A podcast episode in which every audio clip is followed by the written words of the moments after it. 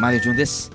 Eu sou MJ e este é o podcast Plus 81 Código de Área do Japão, podcast a serviço do intercâmbio Brasil-Japão, que está na sua quarta temporada, ano de 2022, trazendo convidados e temas que fazem a conexão entre os dois países. A cada episódio, uma história muito especial com pautas relevantes à cultura japonesa, baseadas na minha carreira como produtor de TV, documentarista e repórter do clássico programa Imagens do Japão na televisão brasileira. Este episódio está disponível no www.plus81.com.br, assim como os anteriores, que estão também nas principais plataformas de podcast: Spotify, Apple Podcasts, Google Podcasts, Amazon Music, Cashbox, Pocket Cast, Deezer e outros agregadores de podcast. Você procura por Plus 81 e logo vai identificar o nosso novo logo Plus 81, porque 81 é o código de área do Japão. Querido ouvinte, querido ouvinte, quanto tempo, né? O último episódio foi em julho, nossa, julho de 2022, com a professora Cecília Dotti, sócia-diretora da Heisei Soroban Academy. Foi um, foi um episódio especial sobre o abaco japonês. O Soroban dominando a matemática. Se você não viu, volta lá, vai na rolagem, acha o episódio. E é muito importante confirmar a importância do instrumento mecânico em tempos digitais. Olha só. Antes de mais nada, eu preciso agradecer o seu prestígio, ouvinte, que nos ajuda a fortalecer a nossa audiência. É por isso que eu digo: quem tem amigos e parceiros tem podcast. E este é um podcast original da MJ Podcast Comunicações, produtora de podcast, conteúdo e consultoria audiovisual, que está atendendo o mercado com toda a tradição e confiança da família Okuhara na comunicação do Brasil desde o final da década de 1950. É uma longa história de trabalho e conquistas que se atualiza para os novos tempos da comunicação, produzindo podcasts e vídeos também. Continuamos também com os vídeos. Recentemente finalizamos um projeto maravilhoso da Unicef, RBAC e Instituto Lema. Então agradeço a todos que prestigiam esta nova fase da empresa MJ Podcast Comunicações. Visite o nosso site, produzido pela EVTech, Eversys Tecnologia, comandado pelo meu amigo e super competente Nelson Nakamura. Um grande abraço, Nelson. Então, www.mjpodcasts.com. Visite o nosso site, ficou lindo, tá? Hoje temos um episódio muito especial, uma grande personalidade. Esta edição de número 36 foi gravado no final do mês de julho. Olha quanto tempo passou. Um episódio que exigiu muita pesquisa, muito preparo e muita elaboração. Muito mais do que de costume. Assim, estamos publicando este podcast no começo de novembro com este convidado muito especial. Shihan Francisco Filho, campeão mundial de Karate Kyokushin, vice-campeão do K1. É também fundador da academia Ichigeki Kickboxing Academy e atualmente é presidente da Confederação Brasileira de Kyokushin. Aproveito a oportunidade também para agradecer imensamente ao Shihan Ryuji Isobe, que promoveu a conexão com o nosso convidado. Aliás, eu preciso parabenizar a Confederação Brasileira de Kyokushin, que está comemorando 50 anos do Karatê Kyokushin no Brasil. Então, omedetou gozaimasu. Este episódio contempla a penúltima edição do ano de 2022. Mês de dezembro será os melhores momentos e uma conversa direta com o ouvinte sobre os novos rumos do Plus 81. Então fique conosco até o final. Sassoku Mairimashou. Quem se julgar da natureza rei, o dono e senhor das tempestades, joga sem muita certeza contra deuses e.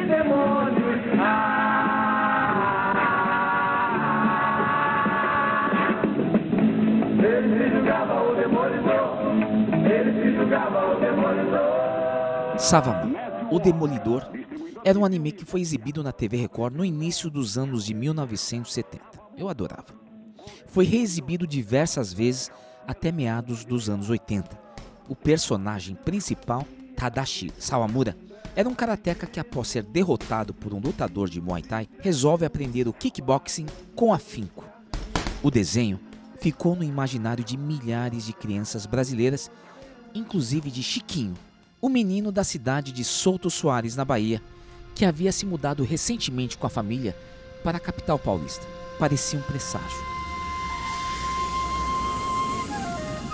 Na mesma época, em 1972, um jovem karateca da província de Fukui desembarcava no Brasil com a importante missão de implantar o karatê Kyokushin na América do Sul.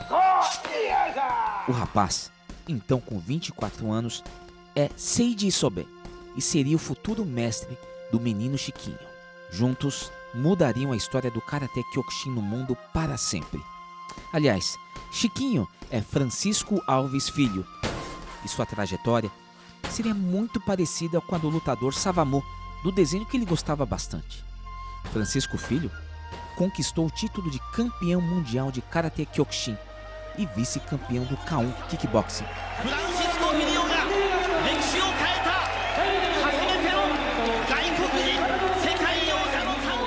ficou conhecido como Kyokushin Monster e é reverenciado em todo o Japão como Ayrton Senna e Zico. Ele é Francisco Filho do Brasil, do Japão e do Kyokushin. Os! Os! Os!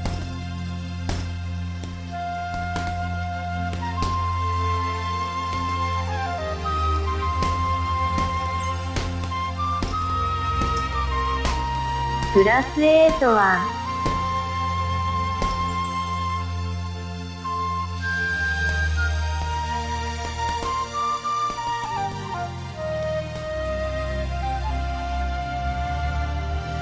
Estamos de volta. Olha, tô aqui muito ansioso. Porque hoje temos uma personalidade mundial aqui. Contemplando a 36 edição deste podcast. Plus 8, um código de área do Japão. Que traz os convidados que fazem o intercâmbio Brasil-Japão. E hoje, a honra de receber uma pessoa que mudou o mundo. Campeão mundial de Kyokushin Karate campeão de K1 Kickboxing, fundador do Ichigeki Kickboxing Academy. Ele está na cidade de Bragança Paulista, online. E eu estou aqui no coração do bairro da Liberdade. Você já sabe, né, ouvinte? Shihan Francisco Filho, uma grande honra de receber o senhor aqui no nosso podcast. Shihan, que alegria é essa? Nossa, é uma Nossa. satisfação enorme para mim também. Estou muito contente. Nossa. É, é muito gostoso saber disso, né? Que é, esse reconhecimento que os amigos dão, que as pessoas me dão quando me encontram na rua, é, eu fico muito, muito é, lisonjeado, né? Muito, é, realmente super feliz. Não tem nenhuma palavra certa, né? Mas é, é inacreditável esse reconhecimento que eu tenho, né? E todo, todo esse carinho que as pessoas têm a mim. É, isso só me deixa é, cada vez mais motivado a continuar o caminho que eu estou trilhando. Nossa senhora, olha, eu tô aqui no, do lado da academia Kyokushin, né, do Shihan, Seiji Isobe, Ryuji Isobe, e eu tive duas oportunidades de é, en- encontrar o senhor antes. Em 2008, quando foi o- a comemoração do centenário da imigração japonesa, houve uma, um evento lá no, no Bunkyo, que tava todas as personalidades. Estava lá Shihan Francisco Filho, e estava lá também Maurício de Souza, Shihan. Ah, lembro. Aí eu tive a oportunidade de rapidamente fazer uma, uma entrevista mais social, né? Aí o senhor já estava em Bragança Paulista, tudo mais, né? E depois, aí sim, aí eu fui nossa, contemplado, porque eu tive o privilégio de receber aqui nos estúdios, né? ah, o exame de faixa preta do Kyokushin, onde o senhor foi um dos é, Examinadores. examinadores e comandantes, né? Do, do, da Isso. representantes- O Shihaizobe passou para mim a direção da América do Sul. direção do Kyokushin da Da- América do Sul. Da América do Sul. É uma história a gente já tem que falar dele, porque ele que foi o pioneiro, né? Ele desbravou, né, a América do Sul em 1972 e eu vi toda Sim. aquela aquela história, né, confluir naquele momento, né, com uma nova geração prestando exame de faixa, as pessoas lá também com aquela mesma garra, né? Então a gente tem muita Uhum. coisa para falar. Não, não estava preparado. E não estou preparado. Hoje eu estou na emoção aqui, eu sou muito fã, senhor. Muito fã, Que legal. né? Mário-san, por favor, não precisa chamar de senhor, não. Então aqui eu vou pedir uma permissão aqui para chamá-lo de você, mas com todo respeito. Toda vez que eu falar você, eu tô Claro, falando senhor. claro. Porque eu, Por né, favor, por favor. Aham. para ficar mais pertinho do nosso ouvinte, né? Porque a trajetória é fantástica. Passar essa, essa vivência, essa experiência de vida vai ser um presente para todos nós, Shihan. Então, assim, com licença, viu, Mas Opa, por favor, eu, eu, eu que peço permissão. Vamos lá. Vamos lá. Shihan, não tem como. O primeiro bloco aqui é sempre da apresentação. O senhor dispensa a apresentação, porque o senhor é reconhecido no mundo inteiro. Uma pessoa que mudou o mundo. Mas é, é interessante e importante saber a origem, como tudo começou. Bom, é, primeiramente, mais uma vez, muito obrigado pela oportunidade. Ai, É, eu, eu fico sempre muito contente em saber disso, né? Que as pessoas ainda se lembram de mim, né? Tem todo esse Mas- carinho e lembra do Karate Kyokushin tão forte aqui no- na América do Sul, aqui no Brasil. É, o Shihan Isobe foi quem trouxe o Karate para cá. Nós somos todos gratos a ele. Inclusive, esse ano, é, a gente está comemorando, tem homenagem de 50 anos do Karate Kyokushin aqui, que o Shihan Isobe trouxe para cá. Ah, Então, eu comecei a treinar o Karate Kyokushin aos 11 anos de idade. Eu fui influenciado por filmes de TV, né? Filmes de Kung Fu, de Shaolin, Bruce Lee. ah, Aí ficava vendo o pessoal voando de uma árvore para outra. Aí eu falei, poxa, que legal, né? eu quero fazer a mesma coisa. E acabava os, os filmes, eu pegava meu irmão e começava a praticar com ele, lutar com ele. E eu era pequeno demais, e ele bem mais alto que eu, ele colocava a mão na minha cabeça, eu não acertava ele de jeito eu ficava dando soco e chute no barulho, ele segurava a minha cabeça, vai, vai, ele ficava brincando comigo. Você tá falando dessa época, assim, quando a gente. Nos anos 70, essa parte do Bruce Lee, né? Aham. A gente tinha uma safra de desenhos japoneses, o Savamur. Ele, se, Uh, meu Deus. né? ele se julgava o demolidor. Adorava Salvador. Ah, minha inspiração. E, e- e assim, e, e eu, sem querer, fui seguindo mais ou menos a mesma carreira, a mesma trajetória do Salvador. É, é. Porque ele era karateca e depois ele foi pro kickbox. Exatamente. Ele, ele perdeu pro kickboxer lá e se tornou um kickboxer. É. Foi mais ou menos igual, foi legal. Network, distribuidora de filmes SA, apresenta Cavamu, o Demolidor. Tem gente que não acha que ele existiu, ele, ele era só do desenho, mas é a verdade, né? Mas a, Exato. mas a gente tinha uma, uma- umas referências naquela época que, por exemplo, hoje, a- essa geração nova tá vendo, por exemplo, na Netflix o Cobra Kai. Sim, E na nossa época tinha muito mais que isso. Tinha o mestre do Kung Fu, tinha o Bruce Lee, tinha esses desenhos todos. Tinha muita referência de luta. Gigantes, é, como é? Gigantes do ringue. Gigantes do Ringue no ar, na sua casa, através da Rede Record de televisão. Tinha luta livre sim, na televisão. Sim, a luta livre. É. Então a gente tinha esse, esse, essas referências na TV aberta, hein? Então, é, na verdade, o que mais me influenciava era é, direto o filme do Bruce Lee. É, e eu achava que eu ia fazer isso, eu ia voar. Mas eu cheguei na academia e não tinha ninguém voando na academia. Aí eu olhei assim, eu falei, "Ah, que estranho, né? Aí tá bom, vamos Diferente. começar, vamos começar. Falei pra ele que eu queria muito, muito. Eu fui sempre muito, muito agitado, muito elétrico para fazer as coisas, dizendo, quero, quero. Aí meu irmão ficava brincando, vou te matricular na academia. Eu falei, pode matricular. Ele achou que era brincadeira, que eu não levava a sério o negócio.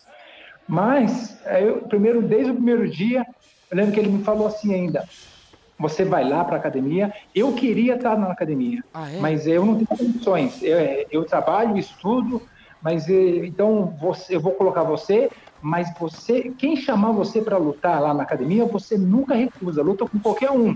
E a gente sempre brincava, né, na Uhum. academia, não é luta, mas todo mundo vai, ah, vamos fazer um comitêzinho, vamos fazer um comitêzinho, né? Comitê é luta, né? É isso.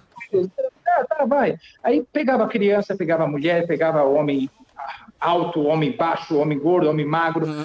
tudo variado. E isso aí te dá um conhecimento enorme. É verdade. É, é, você luta com várias pessoas, né? É. E aí experiências diferentes. Então foi assim que tudo começou. É com TV. Uma coisa im- im- importante dizer é que você veio da Bahia, nasceu na Bahia, né? Isso, Então exato. tem uma trajetória de vida da família ter que se mudar para vir para cá. Então tem uma tem uma história de luta muito grande, né? Então, meu pai, é, não satisfeito com a vida que estava levando lá na Bahia, uma cidade muito pequena, chama Souto Soares, é, a Chapada Diamantina, é lindo demais o lugar lá. Hum. Quem tiver oportunidade, vai visitar a Chapada. E a gente veio para cá, acho que meados, lá para os anos 76, eu acho, 77. Eu tinha 5, 6 anos. Nossa, novinho. Eu não sabia de nada, não sabia nem o que estava acontecendo. Eu lembro que ah, lá na Bahia a cidade era um ovo, né? Cidade de 10 mil habitantes. Até hoje, acho que hoje deve ter 10 mil e um habitantes. Um pouquinho. Não, não. Evoluiu um pouquinho, mas continua a ruazinha do mesmo jeito, a rua de Paralelepípedo, onde eu nasci. Continua Ah, é? do mesmo jeito, que coisa charmosa. Eu adoro a cidade. né? Tem parente E- lá, Chico, ainda?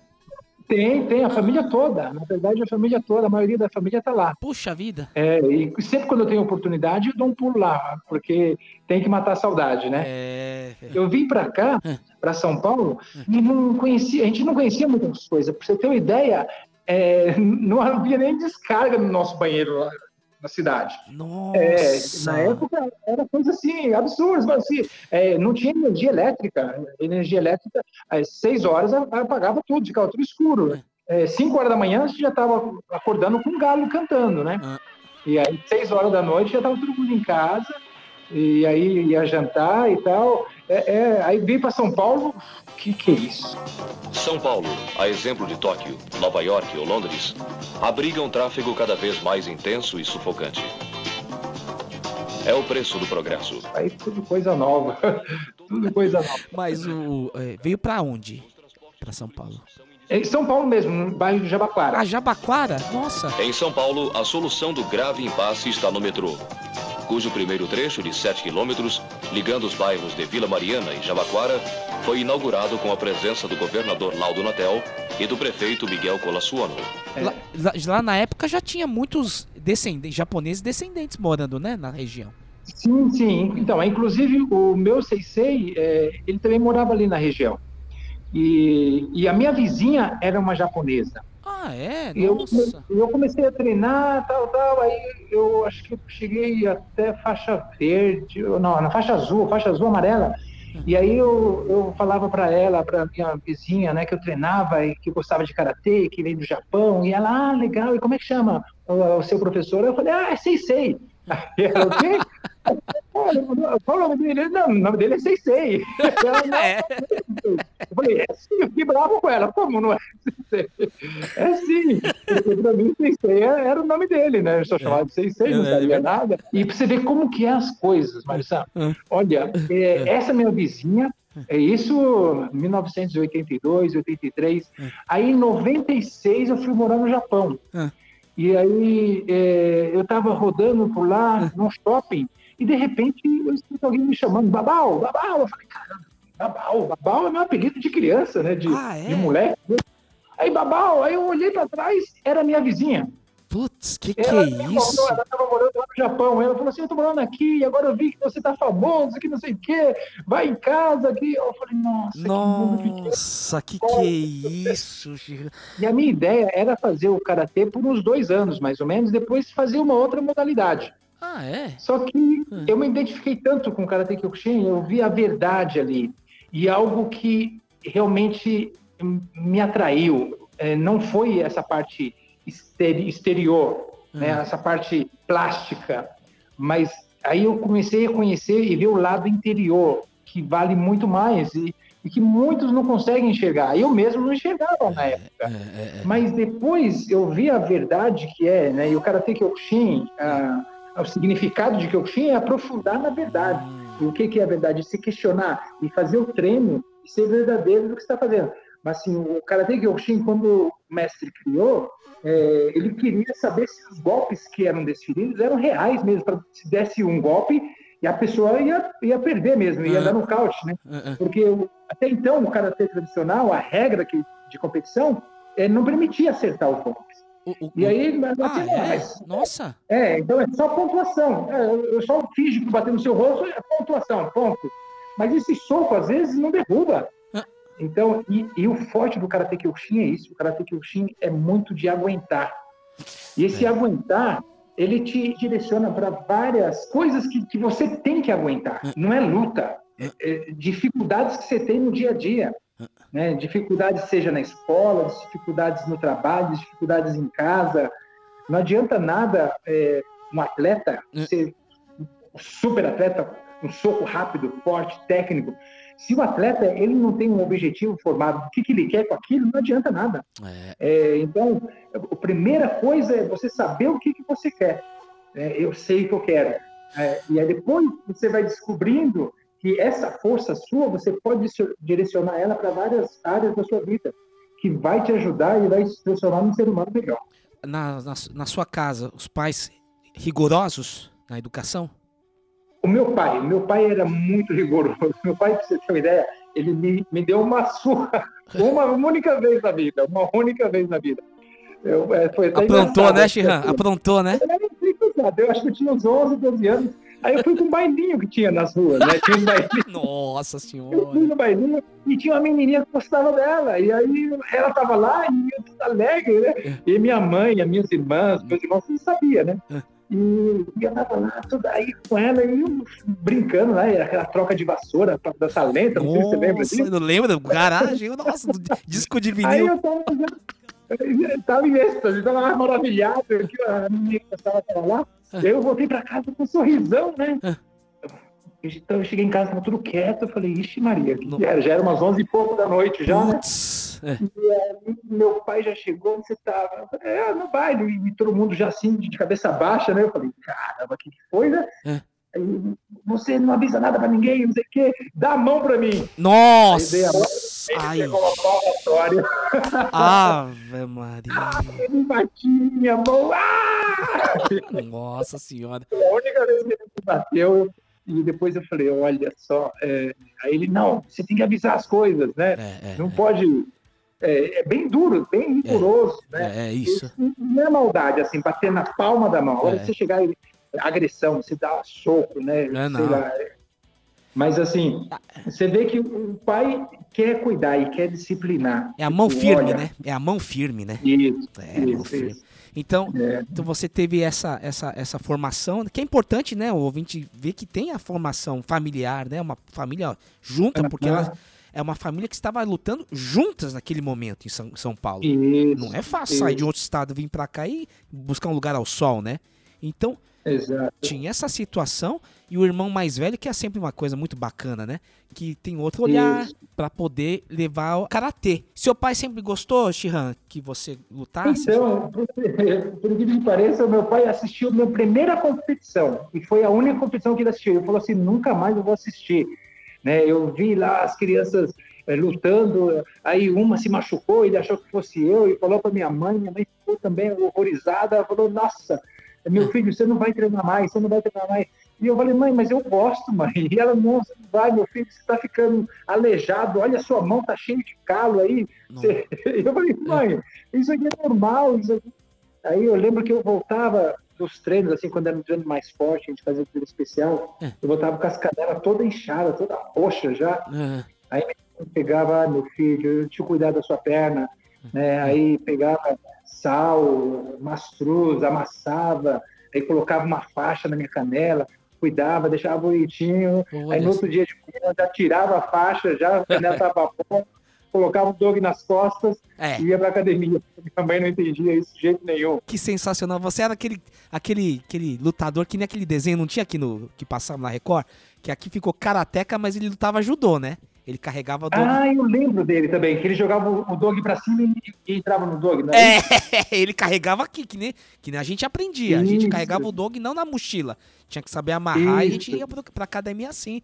Que legal, Isso. hein, Shihan? Então, eu queria o karatê. Eu vou fazer o karatê. Tanto é que na minha primeira competição eu perdi na primeira luta. Nossa, Então, se. Você, ah, não, ah, poxa, é difícil, eu vou embora. Não, eu, eu quero, eu continuo querendo. E aí eu continuei. E fui pro próximo ano, treinei pro próximo ano, falei, vou pro próximo ano de novo. E ganhei três ou quatro lutas, mas não fui campeão. Ah, E depois, no terceiro ano, falei, agora eu vou ser campeão. Aí já era faixa marrom. opa. E tava na final já. Tava na final. Eu era grande, mas só que tinha um cara que era maior que eu ainda. Não sei como, ele era maior que eu. Senhora. Eu Eu estava eu tava com 13 anos, 13, não, 14 anos, estava com 14 anos. E eu, na final, aí luta com ele e empata, luta com ele e empata. Eu lembro que eu olhava o braço dele, o braço dele dava dois o meu, e ele era Nossa. maior que eu. É. Caramba, era duro, é forte. E eu falei, ele era faixa verde, eu era faixa marrom, e eu falei, não, será que eu sou o melhor, que não sei o quê? E vou continuar, e ele lutando com ele, empate, empate, empate. E aí empatamos muito e fomos. Aí o juiz falou: ah, empatou, vai peso. Aí foram, a gente foi pesar. Aí quando saiu, eh, já pesamos, a diferença era maior do que 3 quilos na época, eu não lembro qual que era o peso, mesmo, mas tinha a diferença certa e o mais leve ganha. Então eu fui campeão. E aí eu voltei já sorrindo, pulando de alegria. Eu falei, nossa, eu vou ser campeão. É importante explicar porque tem a luta, quando empata é, por, é, é o mais leve, né? Faz a, a comparação de peso. Isso. E depois Isso. tem que quebrar a tábua, na, não é isso? E, então, a, a- quando é juvenil, quando é categoria até juvenil, até 17 anos, não tem quebramento, não tem o tamechuari. Ah, Até juvenil não tem tamechuari. Mas aí, é, acima da categoria juvenil, aí sim tem o tamechuari. Se você empata, empata. Só que naquela época, na verdade, o Shihanzobi tinha colocado uma regra que é, não tinha, não era para ter empate, não era, não era para ir para a balança. Não, não tinha, quando chegasse na final, na final só poderia ter um vencedor na luta. não- ele, ele não aceitava é, peso hum, na época. Isso foi em 1985. nossa. E aí, aí, aí então, aí o, o juiz central ele foi na mesa para poder certificar que era isso mesmo. Aí ele voltou e falou assim: não, vocês não, é, ele não é vencedor, não, ele não é campeão, não. Vai ter que lutar de novo. Nossa, que coisa. Aí eu falei, caramba, vou lutar de novo. Eu falei, nossa, agora complicou. Mas aí eu falei, pô, mas ah, não deu certo, eu acabei perdendo por ponto. Nossa. Perdi por ponto e meu professor ficou muito chateado comigo. Aí eu falei, nossa, mas agora eu tenho que, eu tenho que melhorar, né? Eu tenho que melhorar. Aí depois no outro ano que eu fui campeão. Então Nossa, demorou um pouco para ser campeão. E Shihan, Não foi desde os 11 anos era o Karate Kyokushin? isso. Sempre o Karate Kyokushin. Começou na academia do Jabaquara? Academia Jabaquara, que era o professor Imori. Aí Ah. depois que eu fui campeão sul-americano, aos 18 anos, eu passei para a Liberdade com o Shihanzobe. Ah, entendi. E Mori. Imori, isso. Mori, sensei. Então já, era, já tinha essas filiais do Kyokushin. Já, porque a já. história do Shihan Izobe é uma história fantástica. Existem alguns assim, imigrantes japoneses, né? É, eu conheço Izobe, o Shihan Izobe, né? Porque o Shihan é mestre, né? Para o ouvinte entender, né? E, o, e tinha mais um, eu não sei se você vai lembrar, um senhor, ele já é falecido, né? Que ele veio, acho que nos anos 60, de navio. Tem até documentário da NHK que mostra ele novo. E ele foi pra Belém do Pará. Hum. E ele que desenvolve lá o karatê por lá. Não, só- não sei qual que era o estilo, né? Ah, é? Não sabia, não. Então tem uma trajetória assim desses, dessas pessoas que vieram aqui trazer a arte a marcial para o Brasil. Shihan Izobe veio em 72. É, ele já era lá da, da- do, do Kyokushin, né? Do grão-mestre Oyama, né? Isso é importante Isso. falar. Ele recebeu essa incumbência de trazer o Kyokushin para a América do Sul, né, Shihan? Exato. E aí o Shihan, ele queria mostrar para o mestre que ele veio fazer um bom trabalho, ele queria formar um campeão mundial. né? E o Shihan Zobe, ele, ele, ele é de uma força assim, mental, espiritual um, é, absurda. O treino que eu fazia com ele, Hum. é, fui morar no Japão, fui morar no Japão, fui morar na, na Alemanha, e eu levava o mesmo treino dele, eu fazia rigorosamente exatamente o que ele passava. Nossa. E ele não me obrigava a fazer esse treino, mas eu sentia isso. E todo mundo que treina com ele sente a necessidade de realmente, olha, já vou fazer o meu melhor, mas é, é por causa da força dele que ele põe, a vontade dele. Então, eu ter sido campeão mundial, sozinho não ia ter jeito nenhum. Agora, por conta do Shihan Izobe, essa força motriz, essa vontade dele, aí aconteceu. Então, juntou né, é, essa força dele com a, a minha também, a, a- a minha vontade, mas lógico, a minha vontade não era ser campeão mundial de karatê. Eu só queria vencer. Eu quero vencer. Eu quero vencer. Eu quero vencer. Eu quero vencer. E aí depois você começa. venci o Campeonato Paulista, categoria infanto juvenil. Venci o Campeonato Paulista, categoria juvenil. Venci o Campeonato Paulista, categoria adulto. Aí venci o Campeonato Brasileiro. Aí venci o Campeonato Sul-Americano. Aí venci o campeonato mundial. Aí foi Putz. essas etapas, né? Foi, foi indo. Antes da, da entrevista, eu fui fazer essa busca, pesquisa, né? Um pouco, né? Pra não, não vir falar muita bobagem, né, Xan? E eu tive acesso aos materiais que a gente consegue acessar em português, no YouTube e tal. E também fiz a busca em Nihongo, que aparece material do Japão, reportagens antigas e tal. E aí eu, tô- eu vou voltar um pouco no Shihan Isobe, porque quando ele recebeu essa incumbência do, do mestre Oyama, de vir, ele veio pra desbravar né, o, o Brasil com, com, com Kyokushin, porque Aham. ele não conhecia ninguém, não falava português, não, né, não entendia. E ele abriu um- uma academia e ele falou, "Ai, como? Ele falou assim, olha, o, o- ele, mais ou menos, em Nihongo que ele falou foi assim que você tem que se dedicar como você colocasse a sua vida.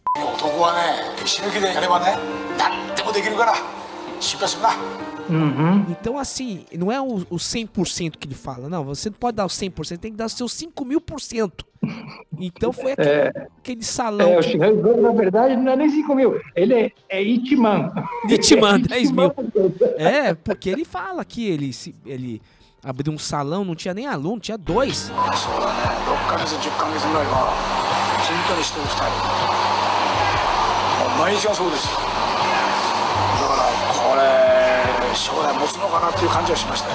Eu e agora? Como, como é que foi? E essa, sabe, essa garra, essa garra que eu sinto aqui, você falando, né, nessa sua trajetória, mas eu estou puxando um pouco da raiz, porque inevitavelmente vai ter que falar desse momento né, do, do, da preparação pro campeonato mundial, toda essa trajetória. E ele tá de uma Uhum. forma assim, tão assim, unha e carne, né? É um negócio assim, aquele bem aqueles Sim. filmes do Japão, mestre e o discípulo que foi, sabe, foi formando uma, uma entidade única para para os desafios.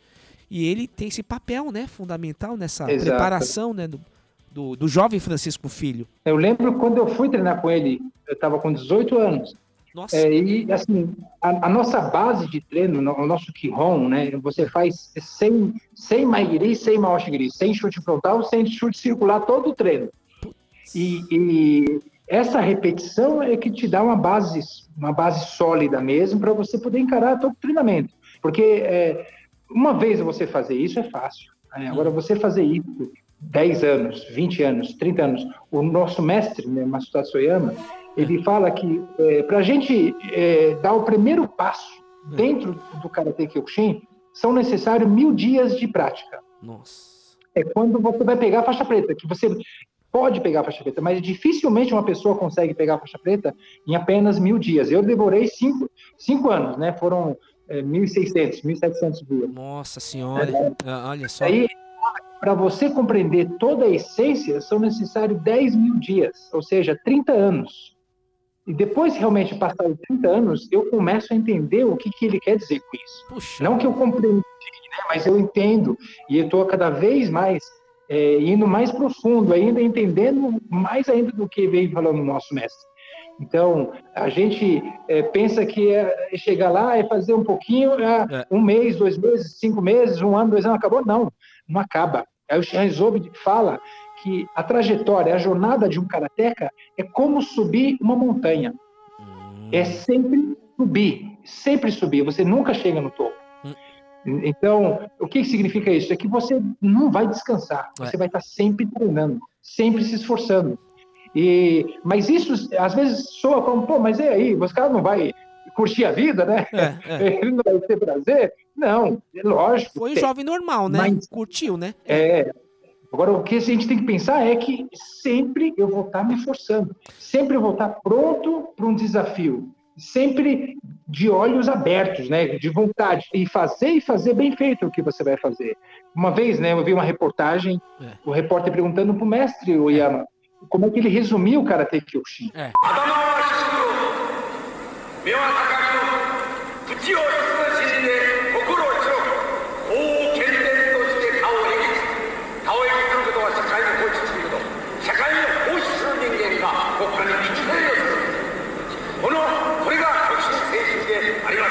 Seria mais ou menos isso. Atamawa Hikuko, meu atacar. Kutiwa Tsutsushinde, Kokoro Ahiroko. É, é, quando ele fala tudo isso, me arrepia. E eu falo, nossa. Aí eu vejo a tradução, porque eu não entendia direito o É. japonês, né? Qu- Qual a tradução pro, pro ouvinte entender? Então, a gente tem que manter a cabeça baixa, Mas esse, manter a cabeça baixa é sinal de humildade. Então, ele, ele já se refere à filosofia em começar algo com humildade. A primeira coisa que ele fala é que ele tem que começar com a cabeça baixa.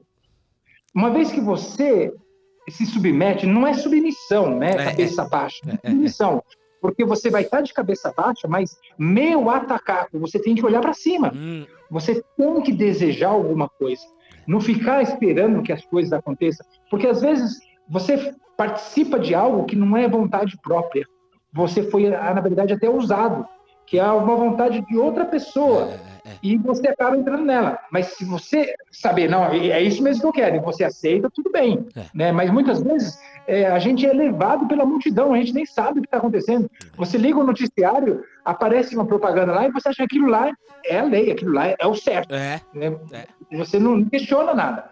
Então a gente tem que questionar mais, né? ter a vontade própria. Então, olhar para cima, buscar alguma coisa, acreditar em alguma coisa. Né? E aí ele fala para manter a boca fechada. Isso é difícil, Isso aí, esse é o melhor de todos. Esse, É. Se não fosse manter a boca fechada, eu não conseguiria ser campeão mundial. Porque é a serenidade. O que, que é a serenidade? Não é nem de ficar falando muito.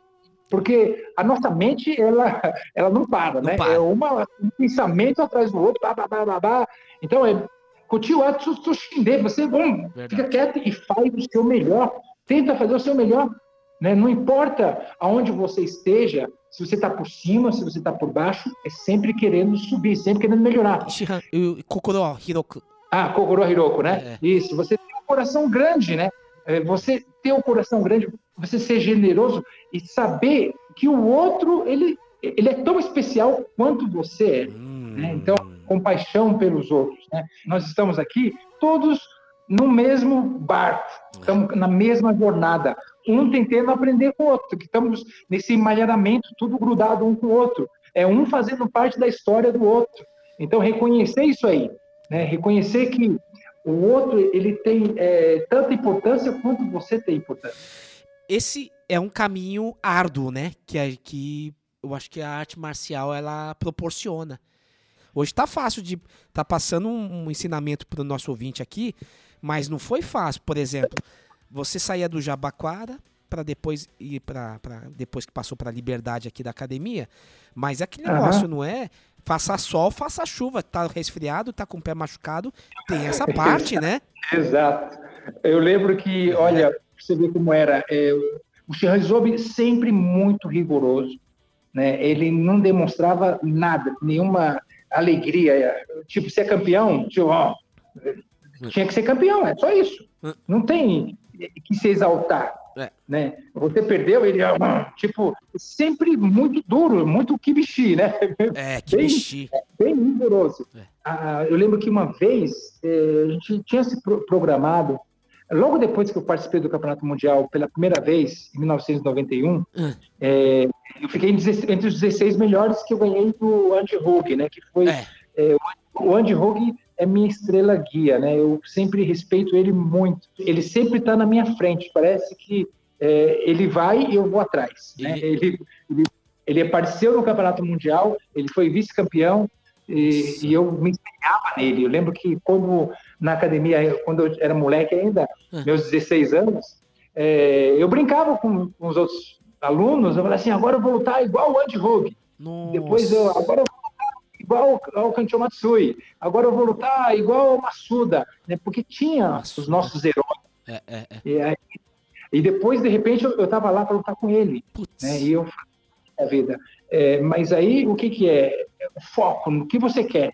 E eu lembro, para lutar com ele, eu, eu tinha me preparado, eu sabia que eu ia lutar com ele.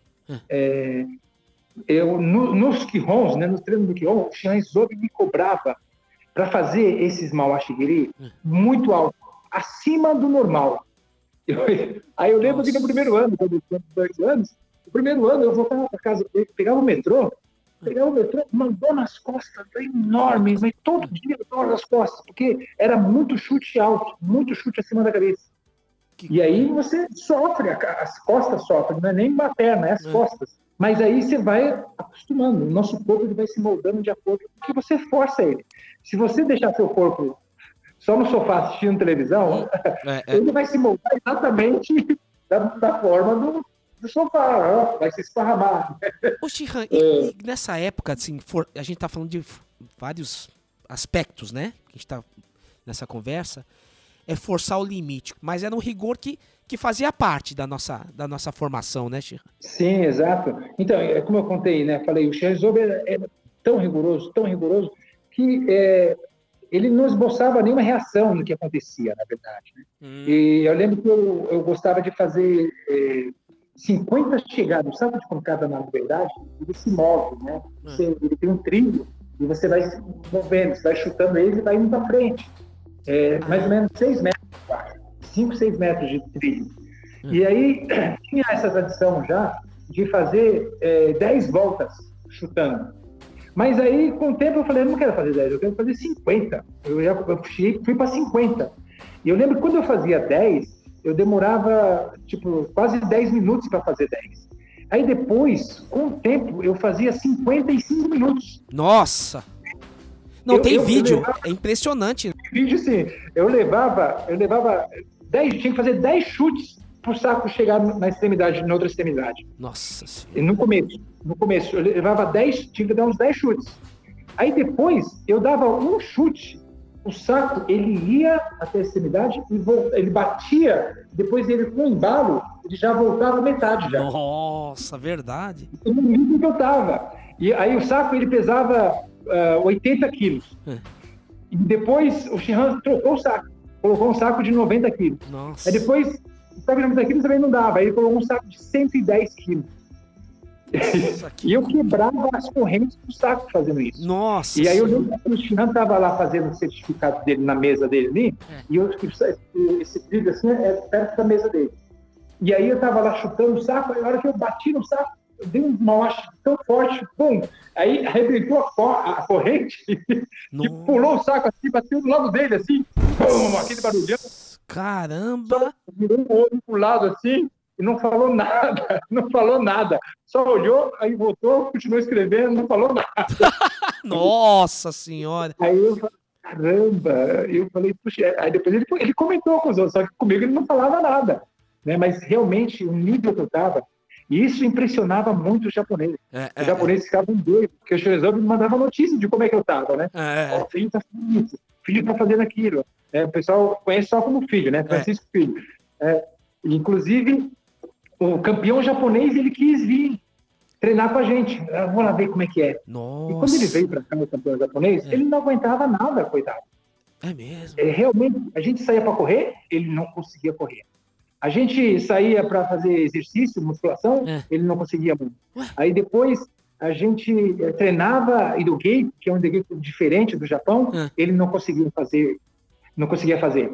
Aí, só que o que, que ele, o que, que ele era, o japonês? Ele era campeão de comitê. Né? Então, você é campeão de comitê. Quando chegava no comitê, ah, o- aí o japonês era É. fera. Ah, né? nossa. Então, isso aí só, só, é, reafirma, né? confirma, na verdade, o que eu vim falando, que você é o que você faz. Ah. Né? Então, ele não corria, pro- provavelmente ele não corria. Provavelmente ele não fazia a musculação como a gente fazia. Ele não fazia o idogei como a gente fazia. Sim. Eu lembro que até ele quis, ah, ele estava frustrado, né? Que ele estava três semanas frustrado, porque ele não conseguia acompanhar a gente no treino. Mas no comitê ele ia bem. E ele falou: não, a gente não vamos comer. E para comer, a gente comia muito naquela época, comia muito. Aí ele achou que ele ia ganhar da gente para comer. E ele não conseguia comer. Aí ele ficou zangado e falou: vamos beber caipirinha. Aí, coitado, não conseguiu beber caipirinha. Aí ele perdeu tudo. Mas chegou no último dia, que era o dia que a gente ia fazer sparring com todos os atletas. É. Ele foi super bem. É, foi super bem. Então, é, não dá para você comparar as coisas. É, é o foco que você quer. Foco, eu quero isso. E se você treina, se você pratica isso com assiduidade, né, é, com frequência, é certeza que você vai ficar bom. Não tem como. Eu, não- eu não estou colocando aqui que o japonês é ruim. É que ele não treinava da maneira que a gente treinava É. né?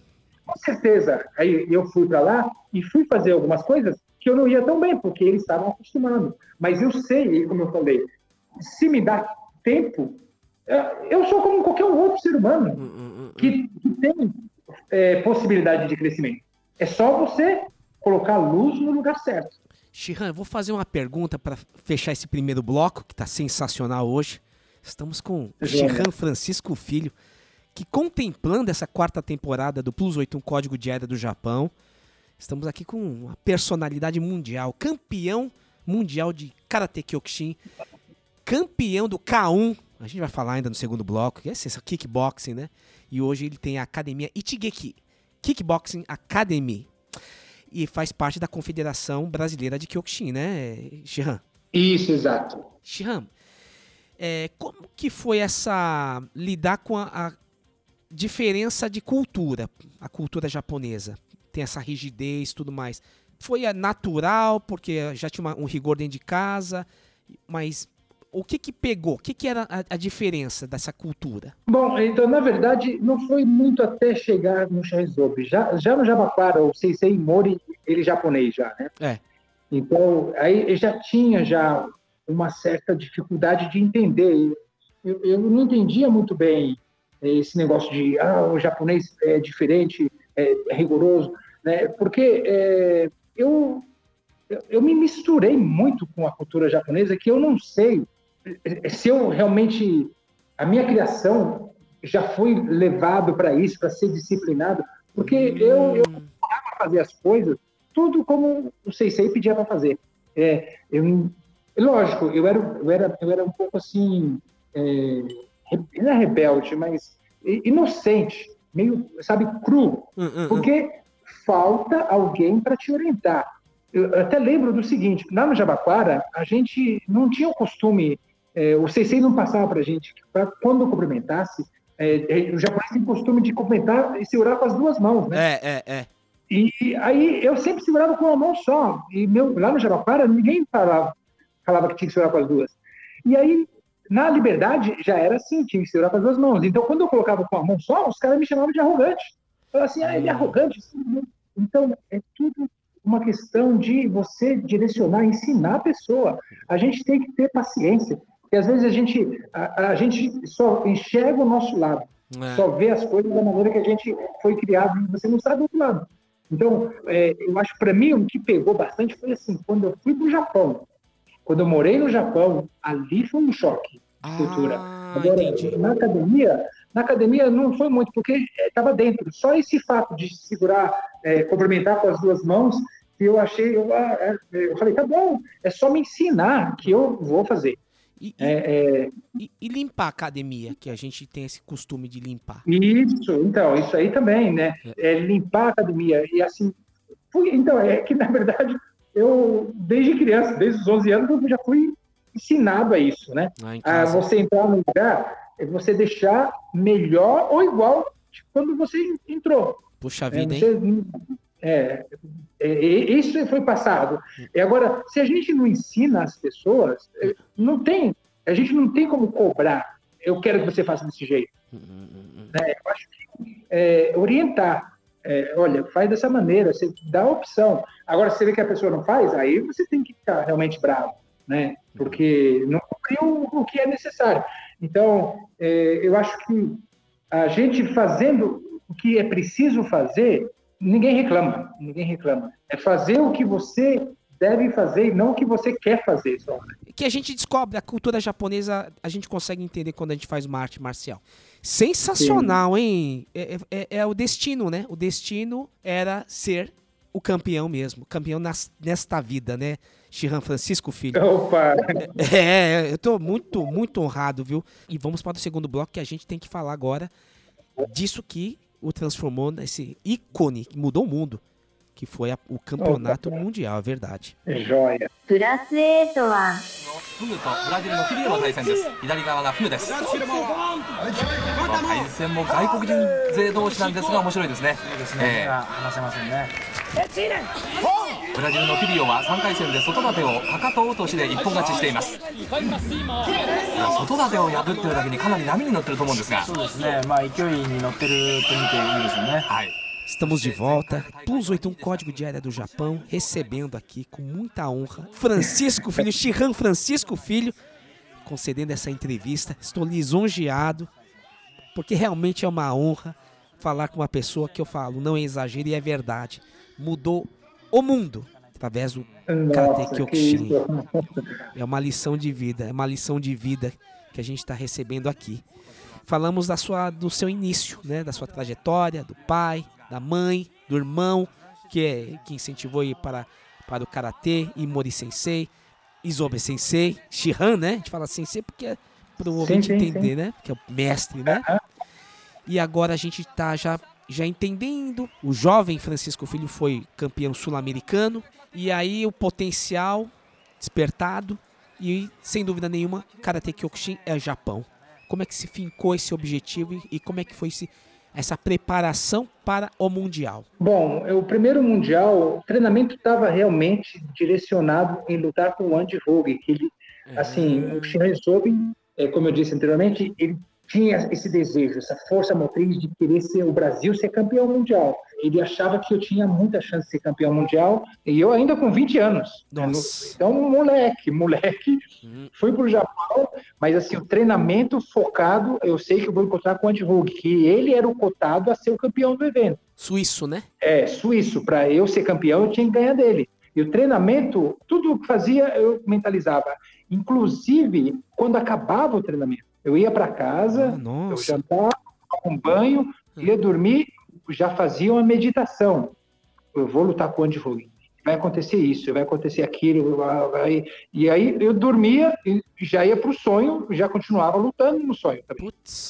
Aí tanto é que quando eu enfrentei ele, eu comecei, eu falei, mas esse, parece que já lutei com ele. É muito estranho. Eu falei assim, ó, eu já, já lutei com essa pessoa. Todos os movimentos que ele fazia, parece que eu conhecia já. E aí eu falei, mas que estranho. E, pior que o, a minha equipe, né, estava desesperada lá embaixo, né, torcendo, dando as orientações, porque, como você sabe, né, a regra é três minutos. Se não houver nocaute e empatar, vai para dois minutos. E de novo, se não houver nocaute e empatar, vai para dois minutos. E aí é, de- é- é decisão por peso. E se o peso for diferente, é, no- for mais de 10, o mais leve ganha. E agora, se for menos de 10, empata e vai para o Tameshuari, que é o quebramento. Quebrar tábua. Isso, quebrar tábua. E o Andy, esse, quebramento, você já faz esse quebramento antes da luta. Ah, é então você não antes? sabe se- é, você não sabe se vai precisar ou não. E às vezes você coloca muita tábua e você se machuca e você vai lutar machucado. Então, ali fica meio complicado, né? Então, aí cada um faz o que é melhor. E o pessoal sabia que a minha, o meu Tameshuari foi horrível, foi o pior Tameshuari no, do evento. E o Andy tinha quebrado muito mais do que eu. E, e no peso a gente empatava, e aí no Tameshuari o Andy ia levar. E lutamos três minutos e empatou. Aí lutamos quatro minutos e empatou. E toda hora eu avisando ele com um chute na cabeça. Eu passava o chute, eu pegava de costela, olha isso, aquilo, e ele tranquilo. E, e aí, no último round, dois minutos, o pessoal desesperado, Chiquinho, Chiquinho, vai pra cima, bate, você tem que ganhar agora. Tava acabando o tempo, né? É.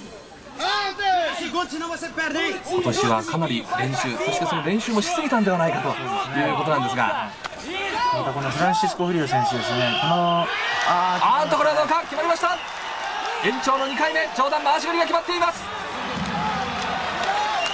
これはフグ が倒れましたここですああ左の上段回し蹴りが決まっています É, e eu tranquilo, eu tranquilo. Ah, mesmo? Eu sereno, sabe? Serenidade. Quando você está em serenidade, as coisas acontecem naturalmente, como deve acontecer. E quando você perde a serenidade, bagunça tudo. Aí você já não é você. Então ali eu estava tranquilo. Nossa. E entrou, entrou o Maushkiri. É, e fo- que forte foi, hein? Tá no, tá no YouTube. Que, que coisa, hein? Eu assisti várias vezes esse chute aqui. É o famoso Brazilian Kick. Isso. É, o pessoal acabou apelidando de Brazilian Kick. E esse chute, é, tanto eu, o Glauber Feitosa, o Ademir da Costa, que foi o treinador nosso na época, é, usava muito. E, e foi assim um chute que foi adaptado, ele foi evoluindo, foi chegou no que chegou por necessidade de chutar. Porque você vê, normalmente, as pessoas, quando dá o Mawashigiri, que é, É. um chute circular, ele é bem circular, e aí se você levanta o braço um pouquinho, aí já impede né, de o chute entrar. É. Porque se abrir o braço, pega no braço. É, é, é, é. E aí, mas eu quero chutar a cabeça, não quero chutar o braço.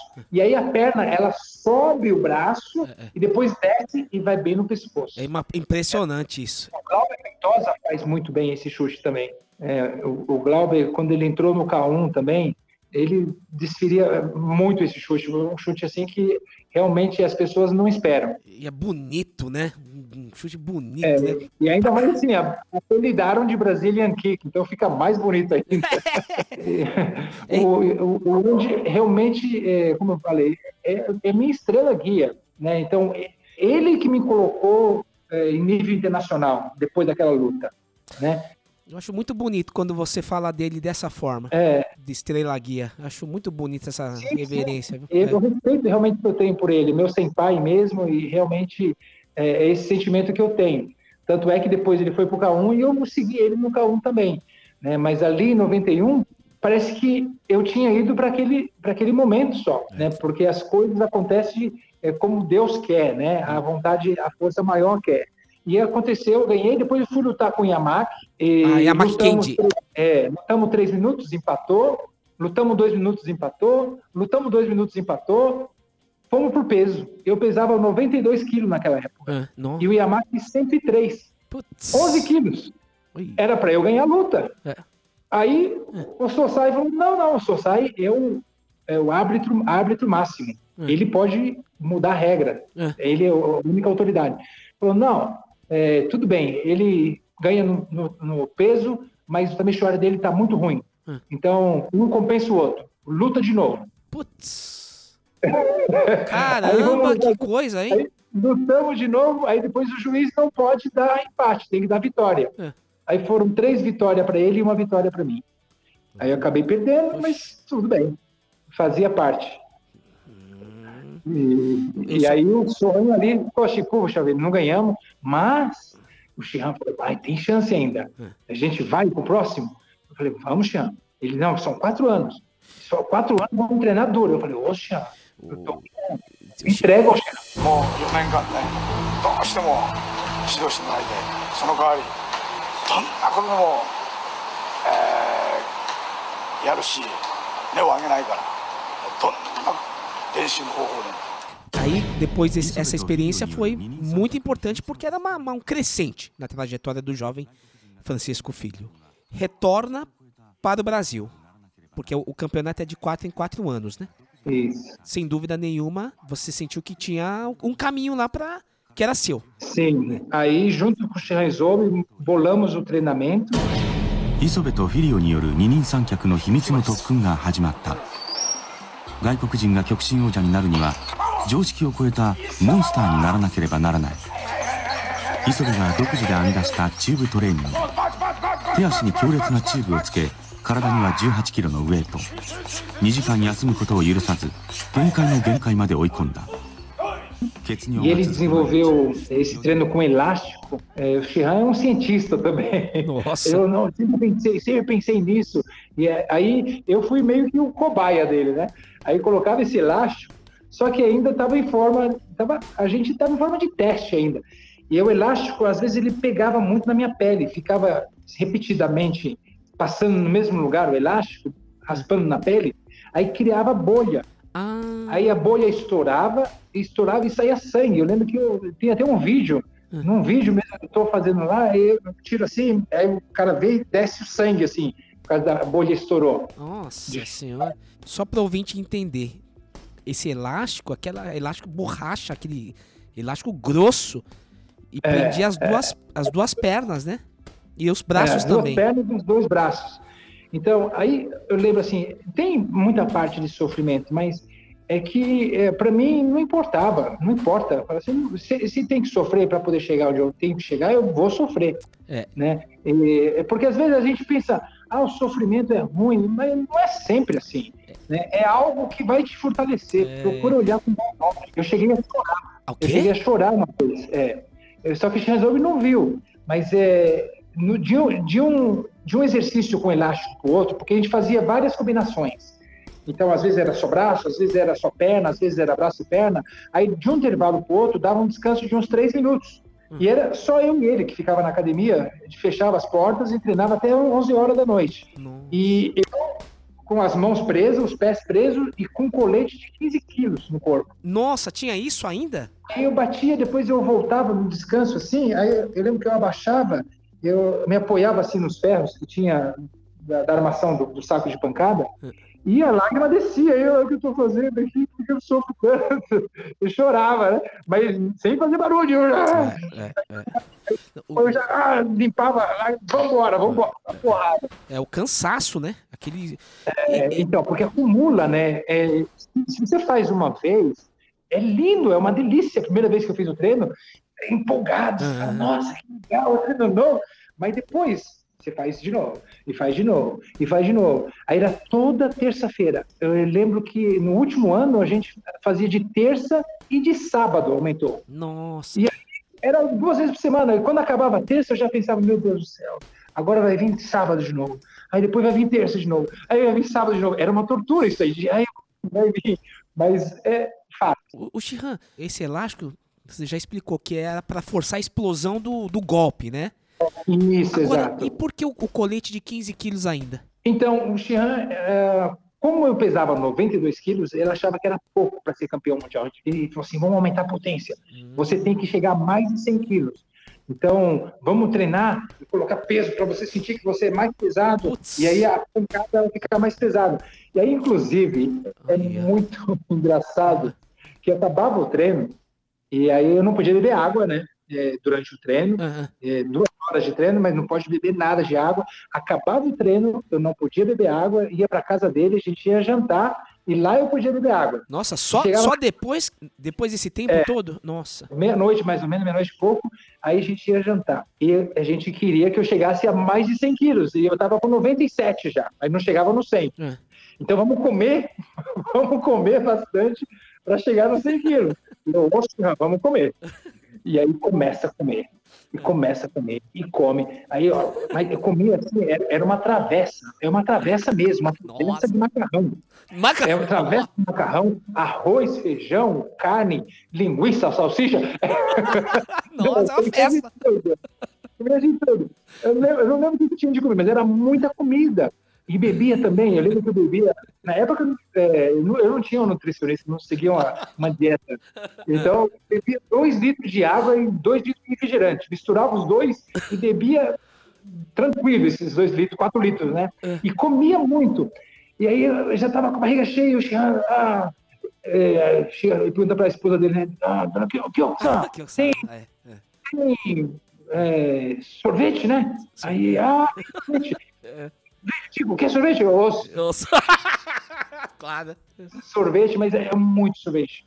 Aí toma, eu tomei sorvete. Depois, ah, tem banana, né? É, Tem banana. Chico, quer banana? Osso. Trouxe uma penca de banana para eu comer.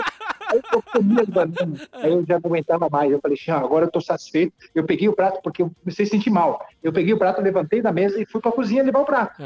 No meio do caminho, eu já fui pro banheiro e coloquei para fora. Nossa. Mas Eu tive que vomitar, que não aguentava mais comer. o que, que, que seria em quantidade isso pra, pra gente entender? Quanto... 6 quilos eu aumentava. 6 quilos nesse, no- nessa refeição? Nessa refeição, eu, na casa dele tinha uma balança, eu pesava 97 na balança, aí depois que eu acabava de comer, quando a comida ficava dentro, 103 quilos eu cheguei. Que coisa, que, que, que isso é, é muito rigoroso isso, né? A gente dá risada tudo, Muito mas é rigoroso, muito rigoroso muito com o rigoroso. corpo, né? Que acabou de É. ser, que sai de um treinamento. E dava e fazer efeito isso tudo? Então, efeito para aumentar a potência, aumentar o- a musculatura, não. Mas o lado que, que me ajudou muito isso aí foi é, é você quebrar certos padrões de pensamento. Ah, entendi. É. Você, você cria essas sinapses neurais, né? Você cria essa sinapse, você acha que as coisas é isso e acabou. E aí você não consegue entender o outro lado, você não consegue entender uma outra possibilidade, porque você acha que as coisas são dessa maneira. Então, por exemplo, assim, eu quero dizer, você re- relaciona a comida com algo bom. É, é. Mas uma vez que você força, e você sempre fica forçando, depois você vai ver que a comida, vai falar assim, a comida não é boa É. muda o seu pensamento. Então, aí, o que, que onde eu quero chegar? É, Eu sou um baiano, baianinho lá de Souto Soares. É. Como é que o baianinho lá de Souto Soares vai ser o melhor do mundo, campeão do mundo no Japão? Hum. A cabeça ela pensa isso. A cabeça ela pensa isso. Mas agora, se eu quebro essa sinapse, eu falo, não, não. Eu, eu, eu, eu, eu consigo, eu consigo. É igual um treinamento. Por que a gente treina até não aguentar mais e pede para ir um pouco mais? É, Porque quebra pa- padrão. Você acha que é. Ah, não, você pode ir até aqui. Não, você mostra que não é. Você pode mais. Esse, esse o Shihan Isobe é um cientista mesmo. Esse negócio da comida é, É. é uma- é espartano esse treinamento, né? É que nem aqueles lutadores de sumô. Eles, eles comem pra caramba, hein? Ah, Eu fui comer com, no, no, no sumotor lá. É. Meu Deus, eu, eu e o Glauber comemos tanto, comemos tanto. Só que lá eles têm o costume de jantar três vezes numa noite. É verdade. É absurdo. É. Eu lembro que a gente comeu na B, você senta lá no, É. no chão mesmo, e vem aquela panela e legumes e É. frango e peixe, É. tudo, mistura tudo ali, macarrão, arroz, mistura tudo. A gente comeu muito. Depois a gente foi comer sushi depois. É, é, é, é, Eu falei, não acredito, a gente foi comer, eles não aguentar mais. Aí, não, vai mais. Minha, minha mãe já entrevistou o pessoal lá, falou que assim mesmo, os chankonabe deles, né? Mas é muito Isso. interessante esse treinamento. E agora, fora o dia que é na, na casa do Shihan Isobe, e, e a sua refeição nos outros dias, Shihan Francisco? Não, eu comia bem, eu comia, eu comia bem, eu comia bastante. É, hoje em dia eu já não como muita carne, eu estou cortando a carne. Eu, já faz um tempo que eu não como muita carne vermelha, eu comendo peixe assim de vez em quando, mas é, eu comia muita carne. E não assim porque eu, eu gostava. No, no final eu, eu realmente gostava, mas o Shihan falava não tem que comer. Eu lembro a primeira vez que fui jantar com ele numa churrascaria, laço de ouro. Nossa! Nossa! Eu, eu fiquei com diarreia, acho que uns três dias com diarreia, de tanta carne que eu comi. Verdade, nossa senhora. Porque não estava acostumado a comer carne. E aí o Xian, não, para ser campeão tem que comer carne. E aí a gente comia, a gente pegava as costelas e comia as costelas igual animal mesmo, sabe? É, então gerava, a gente comia muito. Porque eu tinha o propósito de ser campeão. O que o Xian falasse para eu fazer para ser campeão, se ele falar, pula do prédio, eu, eu acho que eu pularia. Eu ia acreditar, eu vou ser campeão, Xian. Mas assim, eu eu procurava ouvir o meu mestre. Assim, não tem que comer, tem que. Ó, você não pode beber. E eu gostava de, de tomar uma caipirinha de vez em quando e tal. E ele falava, não, não pode beber. Então, a gente não bebia. É, então, tem tudo é, essa disciplina a seguir. E aí, esses quatro anos foram os quatro anos muito difíceis da minha vida. Assim, de deixar de fazer o que eu queria. É, jovem, né, Shihan? Jovem quer, quer também ter, ter suas boas sensações, né? O prazer também, né? É difícil É. controlar isso. É que realmente é o caminho que tinha que ser trilhado, não tem outro. É o caminho que tinha que ser trilhado. E eu estava disposto, aí me entreguei realmente de corpo e alma. Falei, Tião, vamos, vamos ser campeão.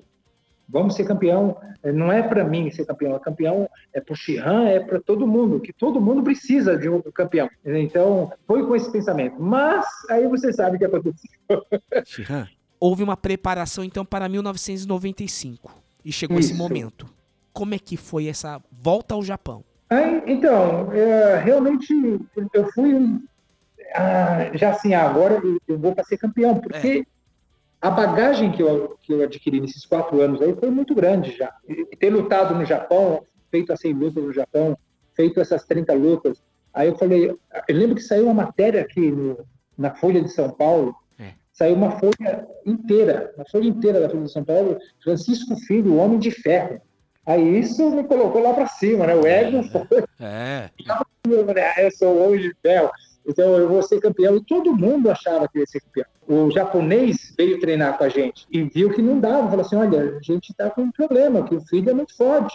É, ele vai ser campeão. Então, é, ele, ele viu. E aí voltei para lá e já fui e falei: é, é para mim, essa vez eu vou ser campeão. Agora não tem para ninguém, eu vou ser campeão. Já era conhecido como o Kyokushin Monster, o monstro do Kyokushin, né? Isso, exato. Aí eu falei, agora vai. Mas aí, primeira luta, primeiro dia tranquilo, passei, segundo dia. Tameshuari eh, não quis quebrar muito, que- quebrei acho que 19 tábuas, alguma coisa assim. Só que aí o Glauber lutou com o Kazumi.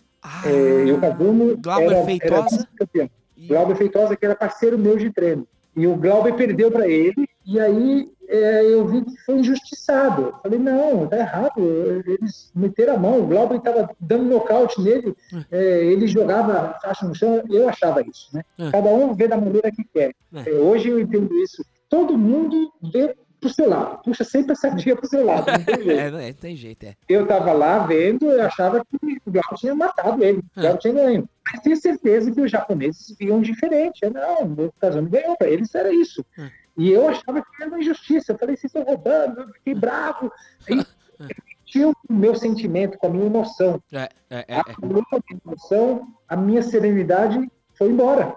E aí, sem serenidade, não adianta, as coisas não dão certo. Aí fui lutar com o Kazumi, babando para poder ganhar dele. E não é assim que as coisas funcionam. As coisas funcionam de maneira é, harmoniosa. Hajime Katsumi, Japan versus Francisco A. Filho, Brasil. Então, é, eu com o Kazumi, eu comecei, eu falei, não, eu vou matar esse cara. Então não era o meu coração que estava lá de verdade. né? Tinha uma ira, uma, uma raiva que isso não é legal. É, arte marcial não pode ter isso. Arte marcial é, é beleza. Arte marcial é, busca a paz mundial através do karatê de luta, mas buscar a paz mundial. Não é diferente, não é guerra. Não é pancadaria, né? Como o pessoal Não é pode... pancadaria. A guerra que existe, a guerra realmente é a guerra com você, você mesmo. O Xian colocava é vencer a si mesmo. né? Então, quando você está com você e, e você faz as coisas bem é, com o coração né, aberto, fala assim, vou fazer porque eu gosto de fazer, é isso que eu sei fazer. Né? Então, aí você consegue, você consegue vencer a si mesmo, mas sem você ficar forçando a barra.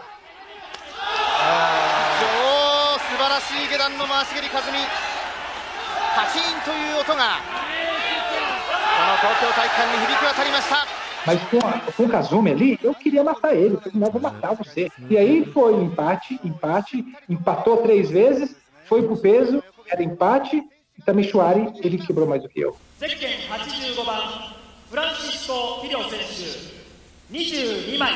まずはブラジル。フランシスコ・フィリオは22枚。試し割りで22枚。さあ和美はじめはどうか？24枚。やりました！24枚。和美はじめ24枚の試し割り。Eu só pensei que eu fiz o que pude, né? ainda acho que até uh, perdi um pouco o controle, comecei a chutar muito em qualquer lugar. Né?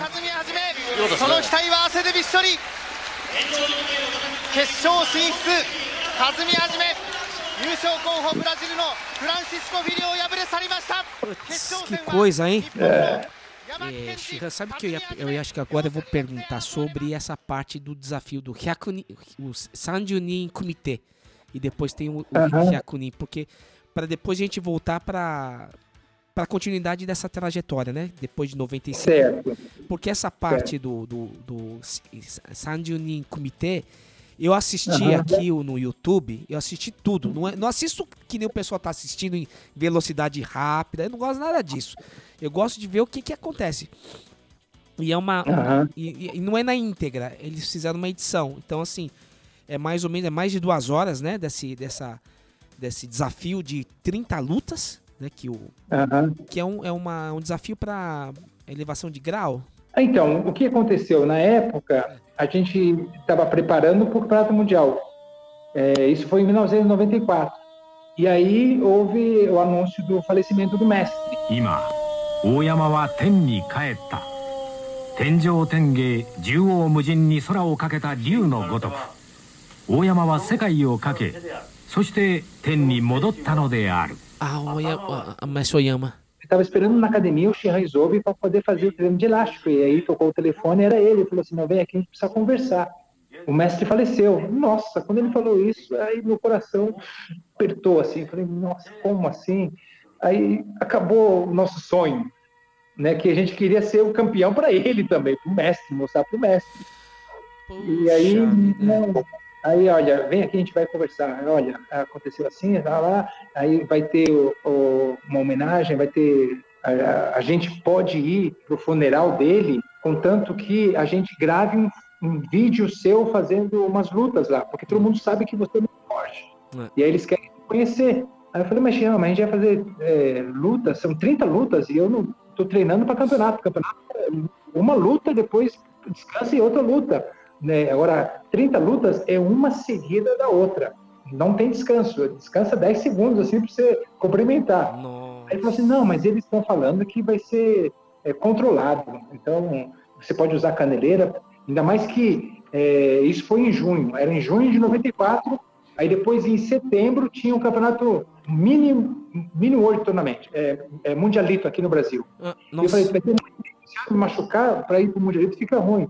Aí ele falou, não, pode, você pode usar caneleira, não vai machucar. 今日はあのフランシスコ・ビロ、えー、選手の特別審査会これから行います。あのまあ、彼ら総裁の葬儀にあたってね、えー最後のお別れを言いにこちらにあのわざわざ来日されたんですけど、それを機会にあの皆さんと。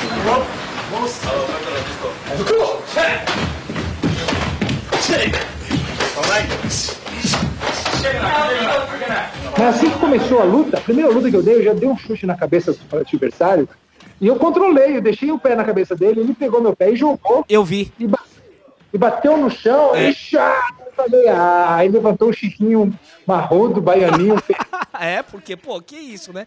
30 Aí faixas. levantei bravo e comecei a rachar o pau com eles. E aí foi assim, eu- todas as lutas eu, eu nem respirava. Aí comecei, aí no final eu, eu- eu tive para aguentar, eu tive que buscar força do além. E o karatê, o karatê tem esse lado de buscar esse fortalecimento espiritual. Então aí a gente tem que chegar nesse ponto. Quando chega nesse ponto de você não aguentar mais, aí que começa o treinamento de verdade. Deixa eu falar Então coisa, ali Chico. Esse. Nas 30 lutas, eu não tinha mais força, eu não tinha mais força física. Eu vi. Não, e 30, ca- 30 caras que- de faixa preta, né? Os caras vão. vão É, como eu falei, todo mundo queria lutar comigo lá. Tinha mais de 50 pessoas, tinha mais de 50 pessoas para lutar. Nossa. Mas aí o Canchô já falou assim: olha, é, muito bem, obrigado, é, veio bastante gente, mas só que a gente precisa só de 30. Então, aqueles que têm menos de 70 quilos, pode levantar e ir embora. Aí, aqueles que são faixa marrom, pode levantar e ir embora. Aqueles que estão com alguma lesão, levanta e vai embora. Aí sobrou só a nata só do Japão lá para lutar comigo. Nossa. Aí eu falei, caramba, estão querendo mesmo. Eles estavam querendo lutar mesmo com, com você, porque eu vi, dá, dá pra perceber. E, eu- e foi televisionado, né? Porque o negócio é filmado lá. E, e- e- assim, tem, uma, tem momentos uns que es- escapam soco, né? Até ele foi, Isso. o rapaz foi chamado a atenção. E você vê que. Sim, e outra, lá no Japão, o mês de junho é um calor infernal. Ah, é verdade.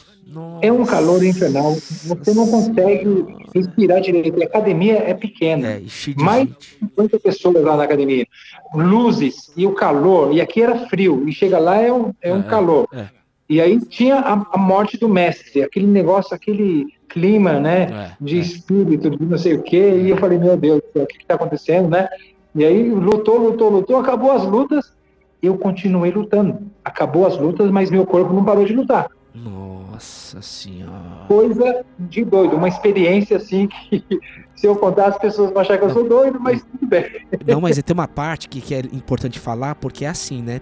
É incrível que o pessoal queria lutar com o Francisco Filho, e há um momento lá que você, assim, dá pra perceber que afetou. Assim, começou a bater o cansaço. Sim. E de repente, que é uma coisa louca, eu vi isso. O jovem Francisco Filho lá, eu não sei o que aconteceu com ele lá. Ele começou a reagir. 20, porque são 30 lutas, que é um, um minuto e meio lá o negócio. Dois minutos. Dois minutos? Que que é 30? É, é, é, é muito tempo lutando. E pior que assim, você está lá e vai cansando, e o cara que vem, ele vem com a força 100%. Exato. Então assim, é, é, é muito difícil. Então tá lá na 23 luta. Ah, quem vendo, passa na velocidade 2, parece que é tudo muito fácil, né? Olhando agora. Mas o cara tá vindo com tudo. E o Francisco Filho lá tá assim, ó, já passou por 23. Então, aquele, aquela virada é da onde que você tirou aquela força pra continuar resistindo, porque não é fácil, né? E, e, e continuar dando golpe. E, e os- e os chutes, porque é, é muito, é, muita, é muito golpe na perna, Shihan. Sim, sim. É, é golpe na perna, golpe no tronco, e eu mesmo batendo. É, é engraçado, porque depois que acabou as lutas, eu desci pro vestiário, e quando eu fui tomar banho, É. a hora que a água bateu na minha cabeça, me deu uma amnésia, eu não lembrava de mais nada, não lembrava que, o que eu estava fazendo, não lembrava onde eu estava. um fato muito curioso. E, inclusive, os, uh, aí eles estavam me chamando que tinha que fazer uma entrevista ainda, só que eu estava suando, eu não parava de suar, eu suava muito, meu, meu coração batendo a mil ainda, eu desesperado, parece que estava lutando ainda. É, eu acho que eu busquei, acessei alguma parte de mim para poder me ajudar, não sei o que, eu estou inventando coisa aqui, tá?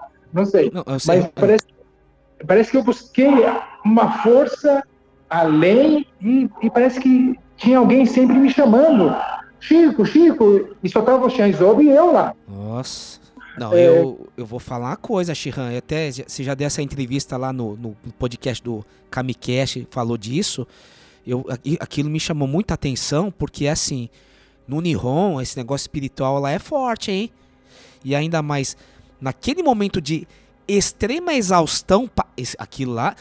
Olha, o ouvinte que tá ouvindo a gente, não é uma lutinha, é tomando pancada. Tem, tem lá que eu vi dos outros, o cara foi, foi pa- para no hospital, esse pessoal. Vai, vai. Tem hematoma que ele para a circulação, ele tem que fazer hemodiálise, sei lá o que, tem- que acontece. Não é, não é fácil aquilo lá, né? Então, lá no, no, no programa japonês também teve um lutador que fala o Kyokushin é Kurushi e Kibishi. Ele é, ele é severo e ele é, ele é sofrido. Mas ele tem que passar porque daí que sai a força. E eu vi lá Exato. o- você lá na, na hora. Eu falei, que, que é- quem é esse homem? Já, o, o vídeo é- Não é verdade, Shira? Eu falei, a gente olha e, e sente aquela força daquele momento. E você falando que sai continuando lutando do seu. O espírito continuou lutando. É. O que, que transcende a partir desse momento, dessa exaustão física, é, psíquica, que a mente né, também está esgotada, porque tem que usar a inteligência também numa luta, é só. Sim, sim, exato. Acho que é a exaustão do negócio, né? É a exaustão É, do, de perda de sais, de repente, eu, eu suei muito, suei muito, perdi muitos sais, eu acho. E aí, assim que chegou a ambulância, a gente desceu, eu entrei na ambulância, e aí o Xian, antes da ambulância sair, o, o médico estava perguntando as coisas lá, o que aconteceu, meu nome, idade, não sei o quê, e eu falando pro Xian, aí de repente, vum, parou tudo, voltou tudo ao normal. E eu falei, Xian, eu, eu já tô bom. Ele falou assim, como assim? Eu falei, não, Xian, eu, eu já tô bom, não precisa ir para o hospital mais. Agora eu já, já passou tudo. E eu tô só com uma dor na perna, só. Mas eh, aquele, aquela sensação foi embora. E tinha ido embora. Eu não sei qual foi a mágica que o negócio aconteceu que foi embora. E quando eu fui sair da ambulância, eu não consegui sair da ambulância. Eu estava com a perna muito machucada, não conseguia andar. Eu, eu tive que pegar uma maca, né, aquele muleta para poder andar, porque a perna estava muito machucada. Que coisa. E, a- e antes do, do negócio tava andando normal. Eu flutuava, eu flutuava mesmo, eu sentia que estava flutuando, eu não pisava no chão. A gente tá falando assim, Shihan, mas assim, pro ouvinte entender, é muita pancada mesmo. O pessoal. Ah, É. vejo assim, tem uma cena, não, não lembro de um, de um lutador japonês, que eu vi uma reportagem do, do Kazumi Hajime, né?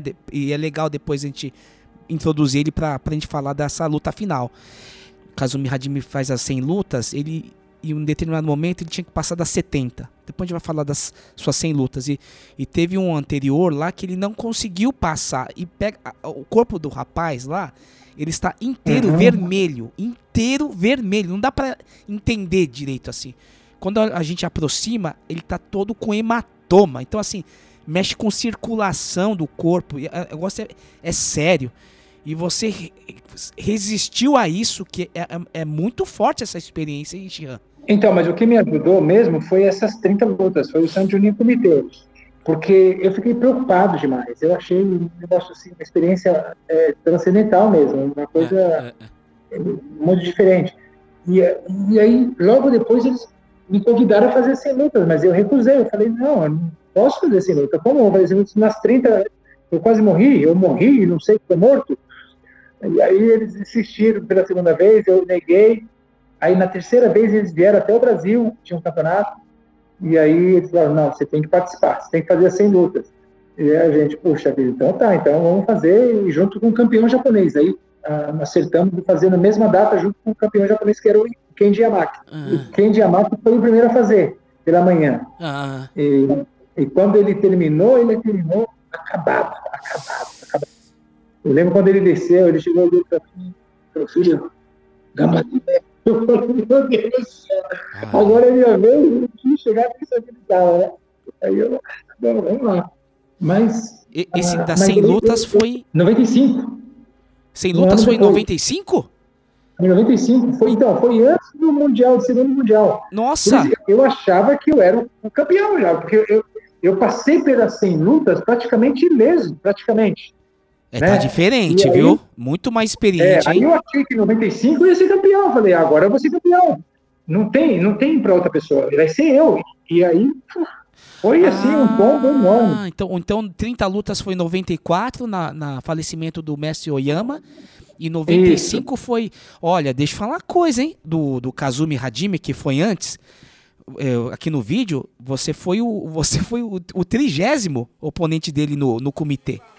Aí o pessoal fala. 30人目ここに一つ大きな山があります一番きつい時に当たったと思いますよそうですね30名最初の山でフランシスコ・フィリオはちょっときついですねはい。 Nossa, já Ah, 30 já é o Kazumi Francisco Filho. Filho, o que, que vai, vai acontecer com ele? Ele, ele? ele sai bem acabado, hein, dos 100 lutas. O Kazumi. Então, mas sabe, olha, é tudo eh, percepção mesmo. É, é, é, os olhos de cada um vê o que tem, o que quer ver, na verdade. Porque tudo depende do que você preparou antes. Quando eu fiz as 100 lutas, eu estava lá para, desculpa a palavra, mas eu estava lá para comer todo mundo. Eu falei assim, eu vou, É, é, tava bem diferente. É, é, é. eu vou engolir todo mundo. Eu, eu sou, eu sou um leão que vou devorar todo mundo. É, Eu estava assim pronto, mas focado, centrado, sereno ainda. Sereno, Eu sereno. tava- Tava bem eu sereno. estava pronto É, para fazer é, 100 lutas. é, é. Eu falei assim, não, nada me detém aqui, nada me detém, eu estou pronto. Porque as 30 me ajudou muito.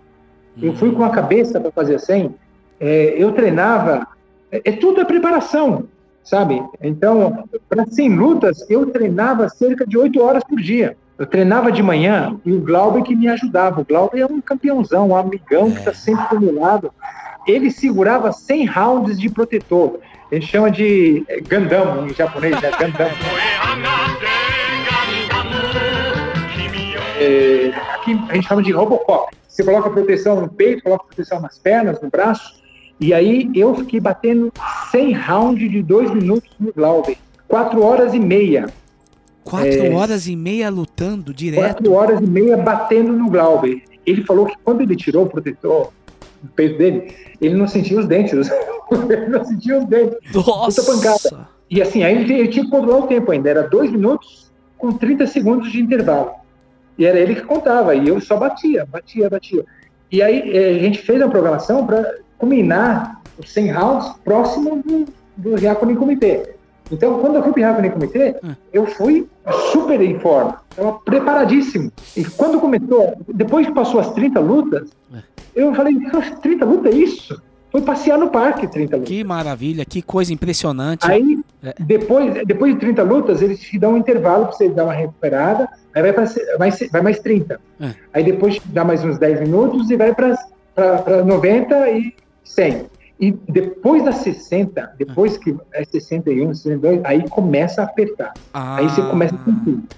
Aí você começa, começa a dar cãibra no seu corpo, a, a sua mente começa a brigar com você, tipo, olha, você não vai aguentar. E, e porque não é só sua mente. Né? Hoje eu analiso e vejo que todo mundo que está lá assistindo está colaborando para o sucesso ou para o insucesso. Ah, É, é. é. Para você ir mal. A pessoa ela coloca o pensamento e, e interfere em você. É. E se sua mente está aberta demais e, e deixa esse pensamento vir para você, e você não está focado, você não está com a luz no lugar certo, você acaba se perdendo. Então ali é importantíssimo você focar, falar assim, não, eu quero fazer sem lutas. É, é. E acabou. Aí pode vir cãibra, pode vir o que for. Eu lembro que um atleta que fez antes da gente, era o Massuda. Akira Massuda. Ah, É, assim, um é. atleta também que eu me espelhava muito, uma garra assim fenomenal. Eu falava, que, que atleta, que garra, japonês, muito, é, é muito guerreiro, assim, espírito. E ele foi fazer as 100 lutas e ele não aguentava mais bater, ele não aguentava, ele batia nas pessoas, ele se machucava. Ele dava soco, machucava a mão dele, ele, ele gritava. Ele chutava, ele gritava. E ele não conseguia mais bater, mas ele queria continuar sem luta. E a pessoa chegava perto dele, chegava muito perto dele, ele mordia as pessoas. Que que é verdade? Ele mordia. Ele ah, querendo lutar e não conseguia. Você vê a garra da pessoa. Nossa senhora. Então, você vai buscar força onde você não tem mesmo. É, a e, e aí, para mim, é. foi, foi por- mais ou menos por esse lado. Só que quando chegou na 90, veio uma força para mim que eu falei: que, que é isso? Aí, 91, 92, no- se for ver, eu- tudo deu nocaute. Eu dou a Shibara, eu dou Bazari. É. E eu finalizo sem, tranquilo. Dá para fazer mais algumas lutas ainda Nossa senhora. que eu saio caminhando, eu saio caminhando para ir pro hotel e as pessoas ficam de boca aberta, falam assim, como que ele está caminhando? Né? O Yamaki saiu de ambulância e ficou mais de um mês internado. Nossa E eu saí andando. E no outro dia eu fui no campeonato. Eu fui assistir um campeonato. Quando eu fui no campeonato, as pessoas passavam assim e pulavam quando eles me viam, sabe? Pare- Parecia que era um fantasma. E, e assim, todos vão, são hospitalizados. Você não, você fez a história É. lá, né? O, o Shihan, você sabe que uma coisa que eu também analisei, o, o Shihan Isobe tava lá na mesa, na- junto, analisando, Sim. né? Ele não podia falar nada, né? Ele não podia se manifestar, Não. né? Não podia, né? Não. O-. Eu vi lá, por exemplo, lá do, do Kazumi Hajime, que ele tava se- ficando cansado. Aí o, o senhor do lado, eu não sei quem que era, não, se era o presidente, alguma coisa assim. Ele chamou a- o treinador dele de óculos, um senhor já meio grisalho. Ah, acho que é o treinador dele, sim. Ele falou assim, ó, Kazumi, Kazumi, eu sei que tá, tá difícil, né? É, kitsui, tá kitsui, tá, tá duro. Mas Aham. você cumprimente direitinho, não esqueça disso. Porque, sei lá, Ah, começa. Então eu falei, é. caramba, a- o nível é. Eu pego essas nuances, né? Eu falei, o negócio tá pesado, hein? O negócio tá pesado É. lá, né? E, e agora. Não, então. Puta, esse quando, quando eu vi o. o- eu, eu, eu era um dos adversários do Kazumi, acho que se não me engano era 35, alguma coisa assim. É 30, tá no, eu- é 30, 30 no. no 30? 30, e, eu- 30. e eu vendo assim, eu falo, puxa vida, eu- por que, que o Kazumi tá fazendo isso? Eu, eu, eu, sendo um deles lá, eu falo, coitado do Kazumi, por que isso, sofrimento? E, e aí, depois eu. Esse é meu olhar, tá vendo? Meu olhar como um dos, dos 100. Mas Ah. quando você está lá lutando, você olha para esse 100 e fala assim: eu vou matar todo mundo. Você pensa outra coisa. É, puxa É o vida. pensamento, tenho certeza que o Kazumi, ele pode demonstrar, assim, um certo cansaço, que eu mesmo demonstrei, demonstrei um pouco de cansaço. No final, você vê que eu perdi não sei quantos quilos, 5 quilos, 6 quilos. É. E você vê que você vai can- cansando, mas isso é, é por fora. Mas dentro, você está ali e fala assim, pode vir, pode vir. E aí o Kazumi, com certeza, e eu lá do outro lado, falando, coitado do Kazumi, pra que isso? Pra que isso? Foi muito bonito esse aí. Você tava abaixando assim, aí um senhor, uma pessoa que tava passando toalha no seu rosto. Aí você foi lá, cumprimentou toda a mesa, a diretora, né, a avaliadora e tal. E achei bacana que o, acho que a presidente agora, não lembro agora, ele falou É. que tava todo mundo junto, tá? Você e tal, assim, é, que tenha sido uma boa experiência, né, pra, pra todos. E, e que está chique, que vocês tenham uma boa relação, amizade com o Francisco Filho. Eu achei muito bonito aquele final. É, é muito É lindo, bonito é ver isso lindo. aí. Shihan, quem tá ouvindo, tá vendo e vai poder ver. Eu vou deixar todos esses links, tudo que a gente tá falando, eu vou fazer direitinho, botar os links no feed, lá no, no- na rede social, no Facebook do, do, do Plus 81, Opa, tudo direitinho. Tudo direito para ele completar a nossa, a nossa conversa aqui, que tá sendo uma conversa. Deixa eu fazer a, a- a vinheta, né? Hoje estamos Aham. aqui com muita honra recebendo Shihan Francisco Filho. Eu, eu continuo emocionado. Tem hora que a gente fica mais. Eu não consigo me controlar hoje, parece que. Mas eu tô muito eufórico porque é uma experiência de vida. Tô me sentindo assim. Eu, tô ganhando um presente, Shihan. Tô ganhando um presente hoje. E eu espero que o ouvinte também esteja recebendo também com esse mesmo sentimento, porque é uma, es- é uma, é uma conversa para poucos. E quando a gente fala isso, e tá falando desse. A gente vai voltar agora, viu, ouvinte? A gente vai voltar a falar do campeonato tal. Mas esse desafio do, do- das 30 lutas, Sanjunin Kumite, e depois é, Hyakunin Kumite, a pessoa fala, pra que tudo isso? O cara sai e vai pro hospital tal. O que, que significa esse comitê para o lutador físico e espiritual, Shihan? A, a gente está aqui para evoluir, é evolução espiritual mesmo, porque o corpo nosso, a nossa mente, Isso aqui a gente é, realmente não controla, ele tem altos e baixos. E quando você se põe à prova, você põe o seu corpo à prova e se põe seu, sua mente à prova também. Porque você tem, como eu falei, para você vencer a si mesmo, é necessário você fortalecer o seu corpo para poder aguentar e controlar a sua mente, controlar os pensamentos. Aí o espírito vem, ele acontece, ele é. Então, é, todo, toda vez que a gente se submete a, a algo que a gente não consegue fazer, é esse pensamento que eu coloco. E eu, isso eu levo até o dia de hoje, e vou levar isso comigo até o dia eu, que eu morrer. Então, nunca para, a gente nunca para de aprender. Né? Então, é sempre lembrar com humildade, né? abaixar a cabeça. Puxa, eu, eu, eu é, como disse Sócrates, né? só sei que nada sei, porque tem muita coisa para a gente aprender aqui. Interessante pontuar que essa, esse desafio das 100 lutas, que a Kunin Kumite foi no, em 95. Então foi o ano da, da segunda participação no campeonato mundial.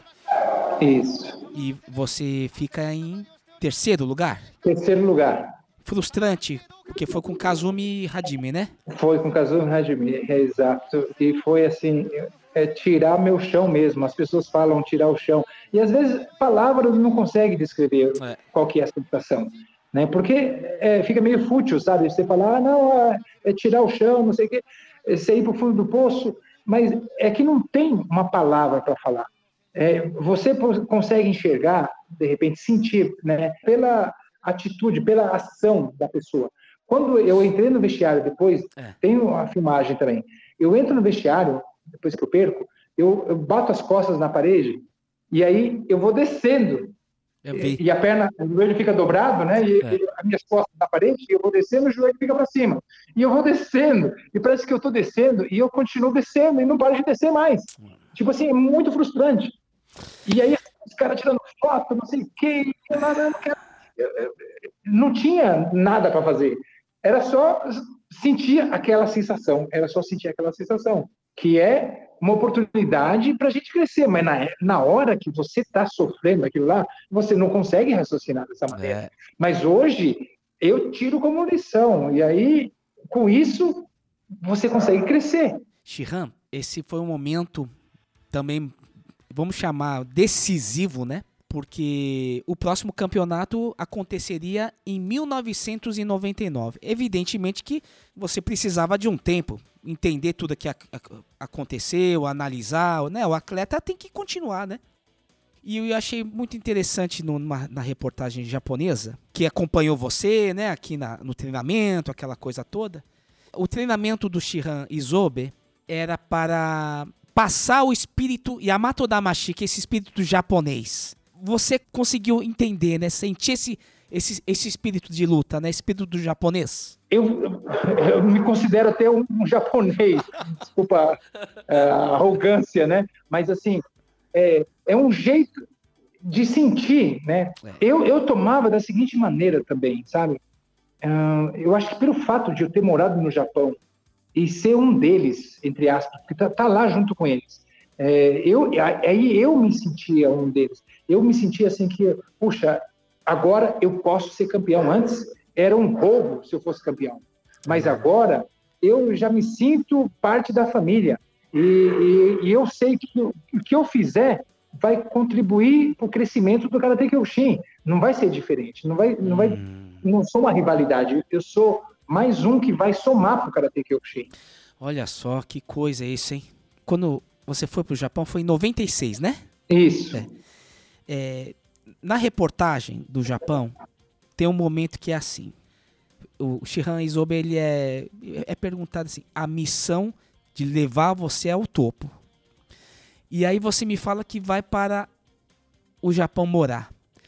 Como é que acontece isso, o convite? Como é que surgiu esse convite para ir para o Japão? Antes você tinha ido um, um convite para ir para a Alemanha, na, na, na outra entrevista, né? Ah, exato. Bom, eu, eu fiquei muito frustrado, né?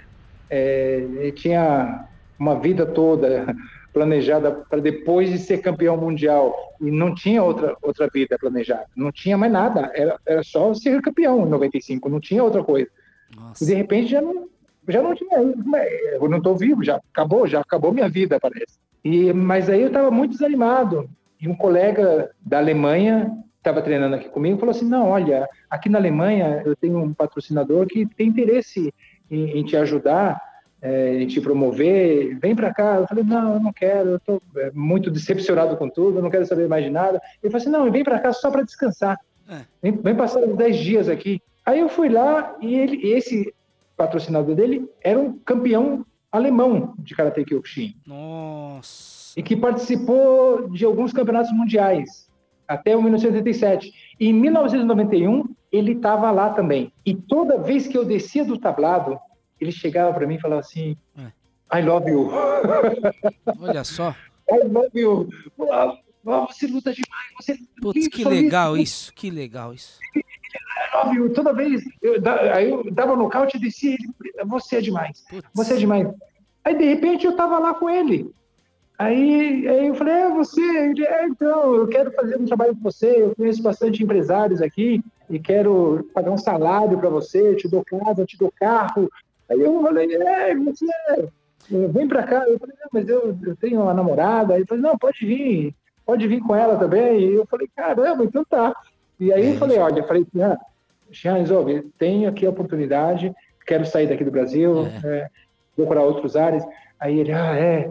Eu falei, não, Jean, eu estou decidido mesmo. Ele, tá bom, é, mas toma cuidado lá. Eu falei, não, Jean, pode ficar, pode ter certeza. Tudo que eu fizer, eu vou pedir autorização para o Jean. O Jean vai estar sabendo de tudo. Aí ele falou assim, tá bom, então chega lá, não assina nada. Eu falei, não, Jean, não assina nada. E aí cheguei lá, e já tinha falado pro cara que eu ia só com essa condição, meu mestre, o que ele falar para fazer, eu faço. Nossa Aí ele, senhora. tá bom. Aí ele, tá bom. Aí começou lá, pagava o salário, tudo certinho. É uma vida de, de playboy mesmo, era tudo do bom e do melhor. Eu tinha um carro A4, Audi, zerinho, com meu nome escrito, rodava em Berlim com o carro. Era assim a vida de todo moleque, né? Mas eu não, não, me, pegava, não me pegava muito a isso. Para mim, o que eu queria na minha vida é ser campeão mundial, só isso. Mas aí fica, eu fiquei lá e ele falou assim, não, mas tem que assinar um contrato. Eu falei, ah, vou, me mostra o contrato. Aí eu peguei o contrato, ah, tá bom, mandei pro Chirrão, o Chirrão mandou pro Japão. Aí o Japão falou assim, não, não assina ainda não, que a gente tem a mesma ideia de fazer a mesma coisa com ele aqui no Japão. É, ele não pode vir aqui para conversar? Aí eu fui para lá, da, da Alemanha eu fui para o Japão para conversar com eles. E eles falaram, não, a gente quer fazer a mesma coisa com você, é, que você está fazendo, que eles estão fazendo com você na Alemanha, a gente vai fazer aqui no Japão. Nossa. Aí eu falei, ah, então tá bom, né? melhorou as coisas, né? Então aí eu falei, opa, eu vou para o Japão, né? Então assim, você dá aula na, na matriz, eu falei, cara, que honra, eu vou dar aula na matriz. Eu falei, puxa vida. É, aí eu fiquei muito contente. Eu falei, vou ter um apartamento perto da matriz. E aí, realmente, quando eu cheguei no Japão, foi só alegria. Cheguei lá em, acho que foi 8 de, no, 8 de setembro, era outono. Era bem gostoso, porque em junho era um calor infernal. Em novembro, dezembro é frio. Aí foi um negócio assim que ah, já voltou, parece que eu voltei para minha essência. Eu comecei a brilhar de novo, porque antes tinha apagado, tinha apagado tudo. Nossa. E aí, de repente, aí agora começou de novo a aparecer alguma É. coisa. Eu falei, poxa, eu estou no Japão de novo. Eu falei, ah, que sentimento gostoso. E, e aí começou a acontecer as coisas, oportunidades veio aparecendo. Foi nesse momento que teve o choque cultural? Isso, isso. Aí, eu- aí eu comecei a enxergar o que, que era o Japão. Aí sim. Aí, aí começou. Aí eu falei, ah, então assim, ah, isso aqui pode, isso aqui não pode, né? É, e, e- você vê, e você, você aprende com atitudes, você, você, se- você começa a se comportar como eles. Começou a entender a cabeça do japonês, né? Exato, exato. Aí, um- quanto tempo você ficou lá, Shihan, no, no Nihon? Então, eu morei direto um ano lá. Muitas coisas aconteceram. Aí, é, um ano eu fiquei morando lá direto. É, a minha filha era para nascer lá, mas aí a gente veio para o Brasil. Ela nasceu aqui e aí eu voltei. Aí eu ficava treinando nos Estados Unidos. Aí eu comecei a lutar profissionalmente. Comecei a lutar no K1. Isso foi em 97. Ah, então o K1 começa em 97. 97. É, na verdade, em 97, Canchou realizou o primeiro campeonato mundial por categoria. E eu fui o primeiro campeão mundial super pesado. E eu lembro que minha filha nasceu naquele dia que eu fui campeão, eu acho. Esse é uma, é uma parte da, da sua trajetória impressionante. E você é personagem de game do PlayStation 2, ô Shihan. Isso, isso, isso. É, é, é, isso aí é, isso é história. Isso é história. E esse momento de ir pro K1, o que, que significou para sua trajetória do, no, no Karatê? Então, uh, eu tinha sido campeão mundial por categoria e o Karatê Kyokushin, ele não podia participar de nenhum evento profissional. Então, o Andy, quando ele perdeu o Campeonato Mundial de 91, ele entrou na outra organização e nessa organização promovia o K1. E aí ele começou a se realizar e cresceu muito.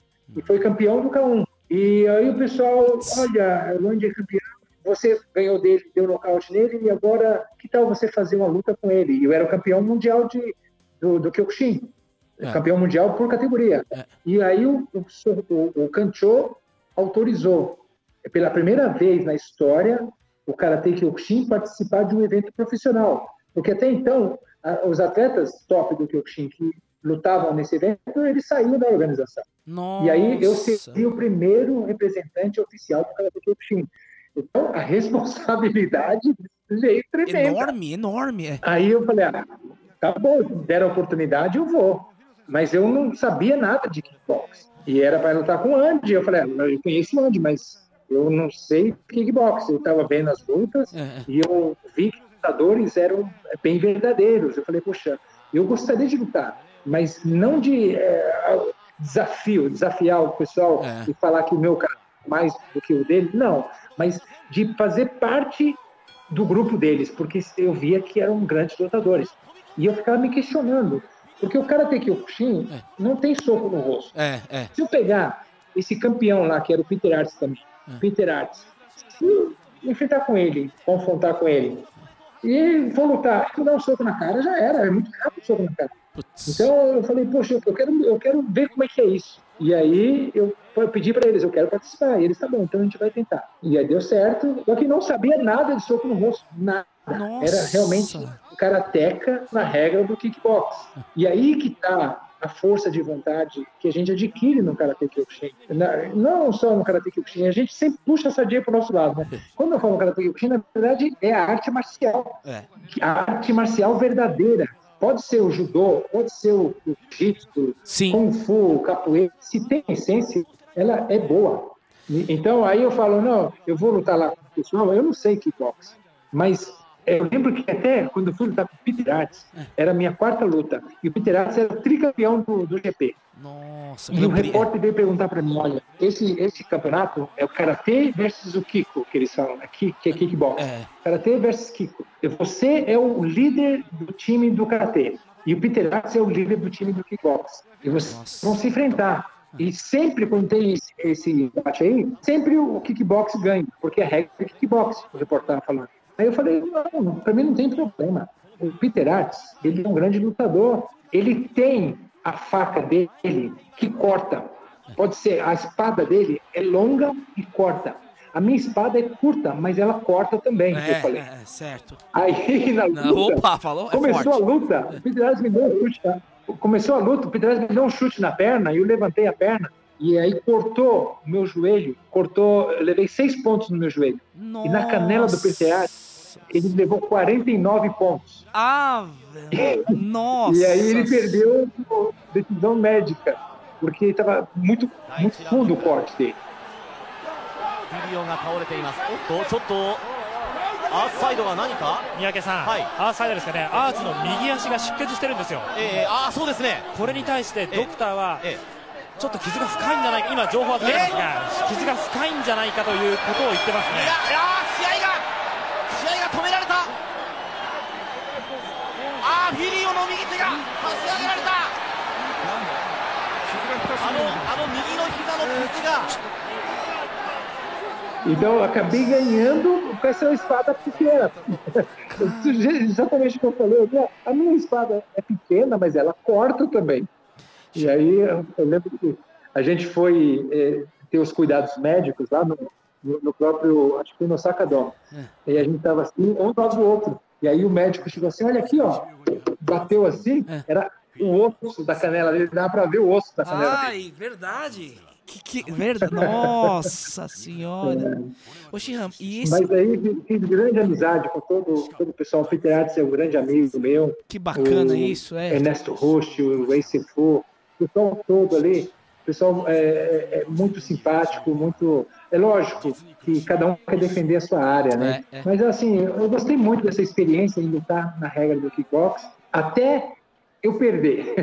Depois que eu perdi de nocaute feio, aí eu falei, agora eu vou aprender kickbox, que antes eu não, eu não tinha o intuito de aprender soco no rosto. Certo, certo. Porque é, para mim estava assim, era meio que um desafio, né? Lutar na regra, mas com respeito. Mas é, eu não me preocupava em melhorar meu boxe. Mas quando eu pe- perdi para o Gelome Lebana, que ele me deu um soco, o primeiro soco que ele deu, entrou. Eu fui pro nocaute, eu falei, nossa, agora eu fiquei bravo. Olha só, hein? Shihan, você se torna campeão do K1. E o, e o Kyokushin Karate, como é que ficou nessa história? Então, o bom é que eu levava sempre o Karate Kyokushin comigo. Então, eu representava o Karate Kyokushin. O Shihan Zobe sempre estava presente. O Shihan Zobe é sempre o parceiro, sempre... Ah, no K1 também? K1 também. Todos os eventos que eu participava, ele estava presente. Então, sempre tinha essa energia dele junto com a gente. É, eu lembro que no primeiro treinamento que a gente fez em Seattle, foi eu e o Glauber. É, o Glauber conseguiu chegar primeiro que eu, que o Glauber veio daqui do Brasil mesmo. E eu fui do Japão, demorou para eu pegar o visto.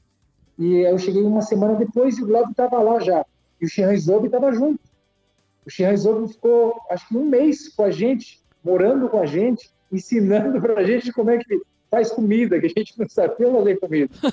aí, aí o Glauber me contou uma experiência que eu não sabia. Aí ele falou, o Glauber não sabe nada. E o Shihan brigou com ele, você não sabe nada, não sabe fazer nada, você vai ver Chico quando chegar aqui, Chico sabe fazer comida. Aí quando eu cheguei, como é que faz comida, Chico? Eu não sabia também direito. Mas sempre junto, então eu não sentia a distância do Karate Kyokushin. É sempre presente. E eu lembro que as minhas quatro primeiras lutas foi tudo, ah, assim, minhas três primeiras lutas foram Ichigeki, né? Ichigeki, um golpe e nocaute. É, um golpe, um único golpe. E aí me apelidaram de Ichigeki. Olha só. E pediram para fazer, aí o K1 pediu para assinar um contrato de três anos. Era um contrato milionário. Qualquer atleta aí é, é, vislumbra isso, ele quer isso. E eu questionei, falei, "Pô, mas será que eu quero isso? Aí os caras, você tá doido? Aí eu falei, não, eu vou pensar, eu vou pensar que se eu assino esse contrato. Porque era final de 97. Em três anos, ia dar do, ano 2000, final de ano 2000. Mas em 1999, era o Campeonato Mundial de Kyokushin. Putz. E nos meus olhos, meus olhos, era o Campeonato Mundial de Kyokushin. Não- o K1, para mim, é, era só algo que eu tinha que passar. Certo. Porque o negócio era ser campeão mundial de Kyokushin. É, E aí eu falei, olha, eu não sei se eu vou assinar, porque está falando aqui que eh, tem que lutar quatro lutas por ano. E no ano de 99 tem o Campeonato Mundial, em novembro. É. Aí ele falou assim, não, não tem problema. A gente abre uma exceção aí no contrato, fala que você luta só eh, no primeiro, primeiro semestre, até abril. E depois você pode treinar Karatê. E foi isso que aconteceu. Putz, que coisa. Em 99, eu lutei com o Ernesto Rush, eu, foi a revanche, eu dei nocaute nele, já estava entendendo mais sobre kickbox. Ele era forte. Dei nocaute nele, falei, falei, tá bom, agora eu vou parar o kickbox e vou pro karatê. E aí, toda a atenção pro karatê e fui pro Campeonato Mundial de Karatê muito tranquilo, aceitando, eh, porque eu já vinha aceitando as coisas que vinham acontecendo. Já não, não, não oferecia muita resistência. Tipo, ah, não, não tem que ser. Não, tudo que tem que ser será e o momento certo vai vir. E eu acredito nisso e vou ser campeão mundial de Kyokushin. Uma hora ou outra. É, E tanto é que no dia do campeonato eu não pensava outra coisa. Eu não pensava outra coisa. Não pensava eu tenho que ser campeão. Não, para mim eu já era o campeão já. O sentimento é de que você já é campeão e as coisas acontecem sem você pensar. Aí o, o Shihan chega esse momento final, porque a gente já sabe a história, né? Mas é que aí tem que saber esmiuçar, né? Aham. Mas a emoção, tudo que aconteceu. O jovem Francisco Filho estava mais maduro. Exato. Ele estava preparado. Esse negócio de aceitar, o negócio é forte, hein? É. É que a gente fala assim, mas é, é- essa palavra é muito profunda, porque é, foi uma, uma- deu uma volta por cima, foi pro K1, aquela coisa toda, né? E tem isso que a gente só tá falando na parte do atleta, né? Shihan, tem todo um, aspecto da vida pessoal, de tudo que muda, né, na, na vida da pessoa e tem que também tem que saber administrar essas coisas todas. Aí chega esse momento, aquilo que passa um filme na cabeça. E passa um filme na cabeça do nosso ouvinte também, que começou lá, viu lá o, o Francisco Filho pequeno, sai da Bahia, vai para Jabaquara em São Paulo com a família, vai lá no, na academia do Jabaquara e Mori Sensei, depois vem aqui para Liberdade Zobe Sensei Shihan, começa a ganhar os títulos, vai, vai pro Japão, olha só, tem as suas experiências, vai pra Alemanha, volta pro Japão, passa um ano, vai o K1 e ch- chegou, chegou, chegou 1999, final, de novo, Kazumi Hajime. E Shihan, como é que foi esse momento? É, maravilhoso relembrar isso. Então, lembra que eu falei em 1997, eu fui campeão aberto, né? É, aberto não, campeão é, por categoria, super É, pesado. É, é. E no dia, no dia, teve uma relação com a minha filha, Cristel, a minha filha. É, nasceu e eu fiquei super contente com ela. Ela nasceu no, meu- no dia do meu aniversário.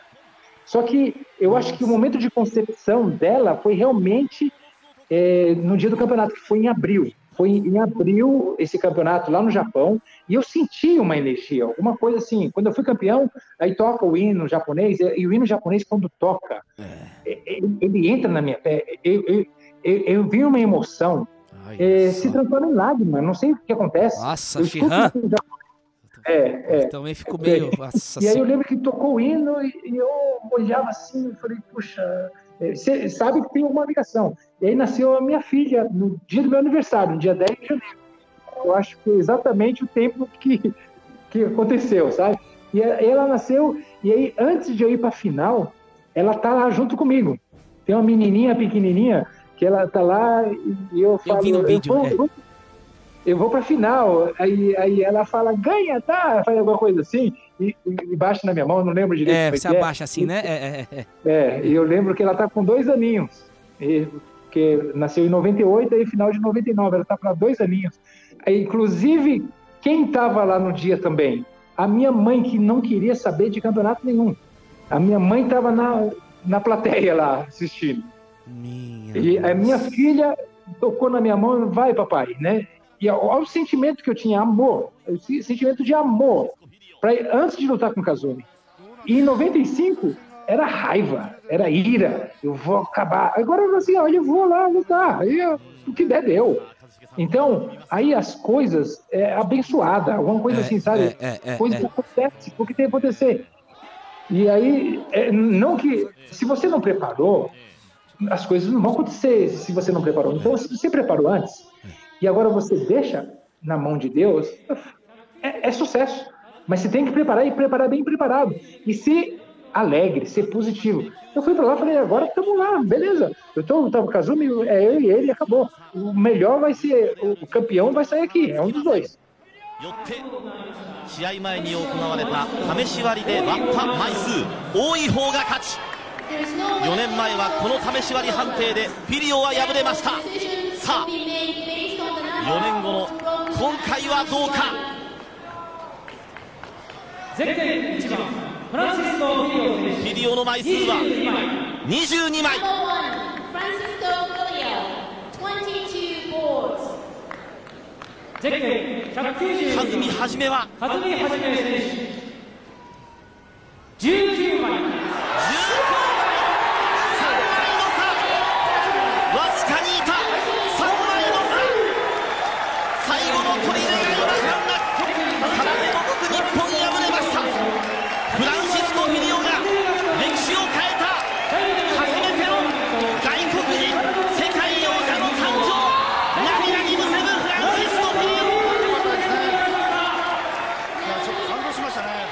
Para mim, campeonato, é, campeão é um só. Mas vencedor, todos são vencedores. Todos os 256 atletas que estavam lá, todos são vencedores. É só o fato de você se preparar, né? Você sair do seu país, você vai lá com esse objetivo, né? faz um monte de coisa. Poxa, todo mundo já é vencedor já. Né? O Glauber, o Glauber é um campeão que não foi coroado só, é, é o rei também. É, É, só que ele não, ele não tem oportunidade. E, e é- só acontece em quatro em quatro anos esse campeonato. Então, quando eu fui lutar com o Kazumi pela segunda vez, era outro sentimento. Era outro sentimento. E minha mãe lá, minha mãe ficou super contente. Falou, eu não sabia que campeonato era assim. Se eu soubesse, eu ia em todos. tá certo? Mas que coisa, É. né? E, e- e a luta foi tensa, hein? Ah, não, ali muito estudada, é. muito respeito. Se você observar, a gente fica 30 segundos, é só observando. É. É só uma troca de energia, praticamente. É. Não, o Kazumi, ele é detentor dos low-kicks mais fortes que existe, eu acho. A gente, a gente fez um teste na universidade. Universidade não. Antes eu fiz o teste na universidade com o Yamaki, para medir a força dos nossos golpes. Eu lembro que o meu Chu da Moshigiri estava dando mil quilos. E o Ge da Moshigiri dava mil e pouquinho. Ah, não, deu menos de mil. E o Yamaki conseguiu mil e pouquinho. E é, só que ali o jeito de bater, tudo interfere. Mas depois, com o Kazumi, a gente foi fazer na academia também. Os caras levaram toda a aparelhagem lá, os cientistas colocaram na academia. E eu tinha acabado de lutar no K1. Eu estava com o pé machucado, e só que eu tinha pro- prometido que ia fazer o teste também, junto com o Kazumi. E o Kazumi foi lá e chutou, mas na hora que ele bateu na, na máquina ali, um estouro, aquele barulho, BUM! Aí chegou, acho que 1.300 Nossa senhora. ah, boi, né? É. Então, eu falei, cara, puxa, eu falei, caramba, Kazumi, chutão mesmo, porque eu sempre é, achei que o chute dele é, é o mais pesado de todos mesmo, do Kazumi. Nossa, é. Aí eu falei, vou chutar, só que eu vou chutar com uma técnica diferente, vou fazer um pouquinho diferente do Kazumi. E aí eu, eu tive um pouquinho mais de distância. E eu bati e transferi toda a minha energia no ponto que eu bati. E o Kazumi não, o Kazumi ele, ele avançava um pouco, ele avançava um pouco, e quando ele batia, o corpo dele estava na frente e a perna vinha atrás. E eu, eu não, foi ao contrário. Eu deixei minha, meu corpo para trás e quando eu bati, o meu corpo ele foi junto com o chute. E deu dois mil e cacetada. cara. Caramba, nossa doido, senhora. doido. Aí ele vai. É o pai, já. Nossa. Quebrou a máquina, hein, Xirran? Quebrou a máquina. Aí eu não, não, eu falei, não, Kazumi-san, peraí, peraí, peraí. Mas é técnica, porque eu sei que o dele é mais forte. Você vê assim a potência, você vê o tamanho da perna do homem. Ah, é? É, nossa, é um tronco. A perna dele, ele tem dois troncos na perna. sabe? Nossa. E aí eu falei pra ele, não bate dessa maneira assim. Aí ele tentou bater, dele deu dois mil e pouco também. Então Ah, é, é? tudo técnico. Né? Mas é, a gente é amigo. O Kazumi é uma pessoa super tranquila também, super de boa. E um respeita muito o outro. É, eu aprendi muito com ele né, na derrota e também na vitória. A gente está aqui para aprender mesmo. Isso, isso que eu acho que é, é- é o mais bonito na, nisso tudo, é o respeito, né? Porque quem tá lá quer vencer. Ele também queria vencer, né? Tava tenso, pô, de novo. Eu, o brasileiro aqui. E aquele final, que deu empate, né? Porque o negócio tava, tava tenso, tenso, tenso. Olhando de novo aqui, pelo amor de Deus. Você fica assim, né? Naquela angústia, né? E aí tem o. Tem.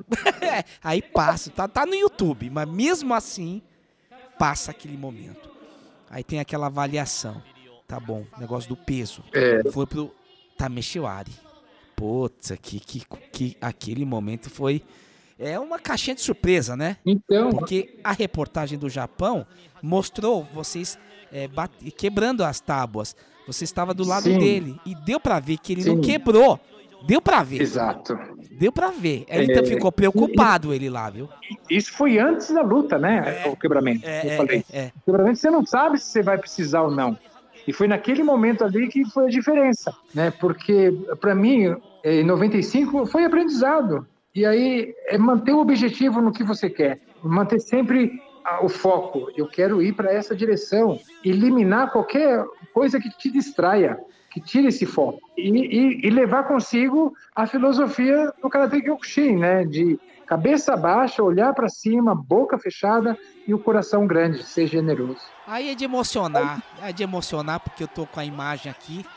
E Francisco Filho é, é, ah, é não dá pra aguentar. É campeão É. no Japão.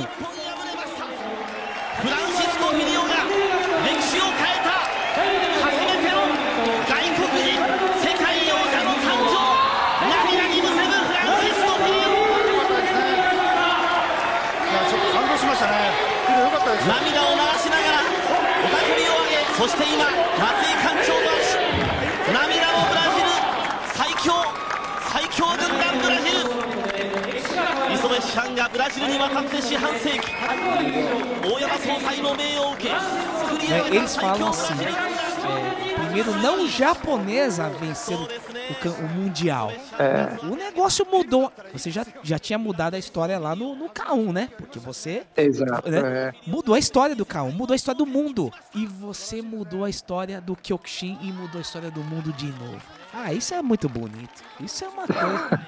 É, não dá. Não... Sua mãe lá, o filho que levou a mãe pra assistir. Que, que foi aquele momento eterno, né, Shihan? Não, é indescritível, não tem como você descrever mesmo. Essa sensação, eu não sei se é amor ou, ou não sei o como descrever, mas é, é- é uma sensação de que tá tudo certo e que tá todo mundo bem. Mesmo aqueles que perderam, eles têm também essa sensação, porque eles fizeram parte daquele momento. Então, não, não é ninguém mais ou menos. Então, o sentimento do outro está junto comigo. Essa emoção é um negócio que vem assim, não tem como descrever, é difícil.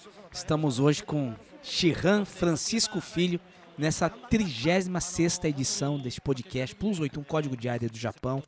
É uma honra ouvir toda essa trajetória. Uma trajetória é o nosso herói e o herói do Japão também, porque você é reverenciado como Ayrton Senna e o Zico, né? Você é Francisco Filho. Que coisa. é verdade? É Não, eu não acreditei. Quando as pessoas falam isso para mim lá no Japão, eu falei, ele falou assim, mas você é tão famoso quanto Ayrton Senna. Eu É, falei, gente, você sabe o que você tá falando, Eles, falam, eles falam filho, né? Filho, filho, né? Chamou você de filho. Meu, é- é- não, eu não sei por que, que chegou nessa dimensão toda. Eu, eu fico é, realmente é, surpreso e, lógico, super lisonjeado, tipo, alegre, contente realmente com tudo isso. Né? É, hoje é, é muito gostoso ver esse reconhecimento. É, o, o cônsul geral do Japão me convida para ir na casa dele. Algo assim, você fala, "Ah, Claro, né? isso? Pelo amor de Deus. É. Você A gente foi a Brasília, o embaixador chamou a gente para casa dele para jantar. A gente fala, nossa, mas como? Aí você fica, puxa vida, que sensação gostosa, não só para mim, mas para o meu mestre. O Sherrizob sempre está junto e sempre muito contente.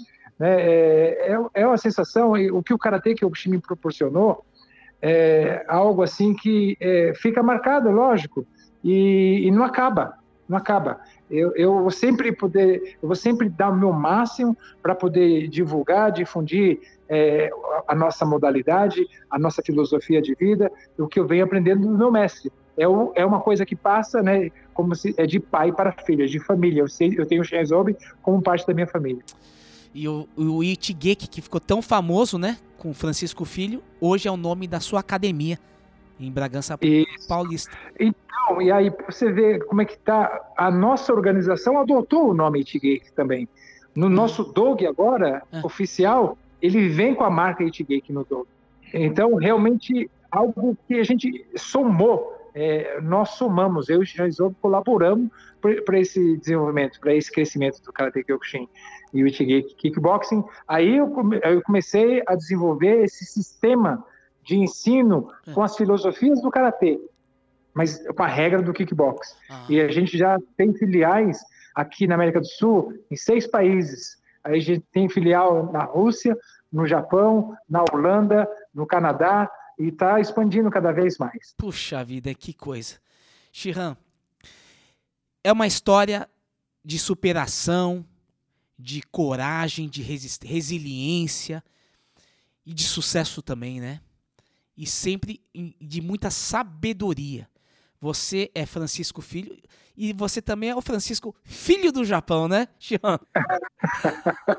É, então, é, é, lá no Japão tinha um jornal, acho que era IPC, se não me engano. É, tinha, tinha, tinha, tinha. é. É, aí o jornal, eles colocaram lá na página, é, filho do Kyokushin. Kyokushin. filho do Kyokushin. Aí fizeram uma entrevista com o filho do Kyokushin. Eu falei, opa! Que Maravilha. gostoso. Shihan, Vamos para o último bloco, que é o bloco das considerações e as dicas também, né? Shihan, vamos para o famoso Bento Box, que é do nosso famoso aqui do podcast, né? Que é o momento que a gente dá as, as dicas. Serve qualquer coisa, não precisa ser só do, da cultura japonesa, serve qualquer coisa, um ou mais, e a gente vai para as considerações finais.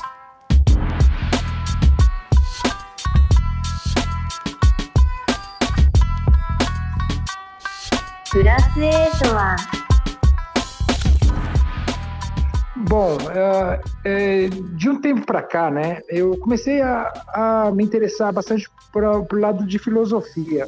Né? Eu acho que o, todo praticante eh, ele é atraído primeiro pela parte plástica da, da arte marcial, mas eh, tenho certeza que tem muita filosofia envolvida.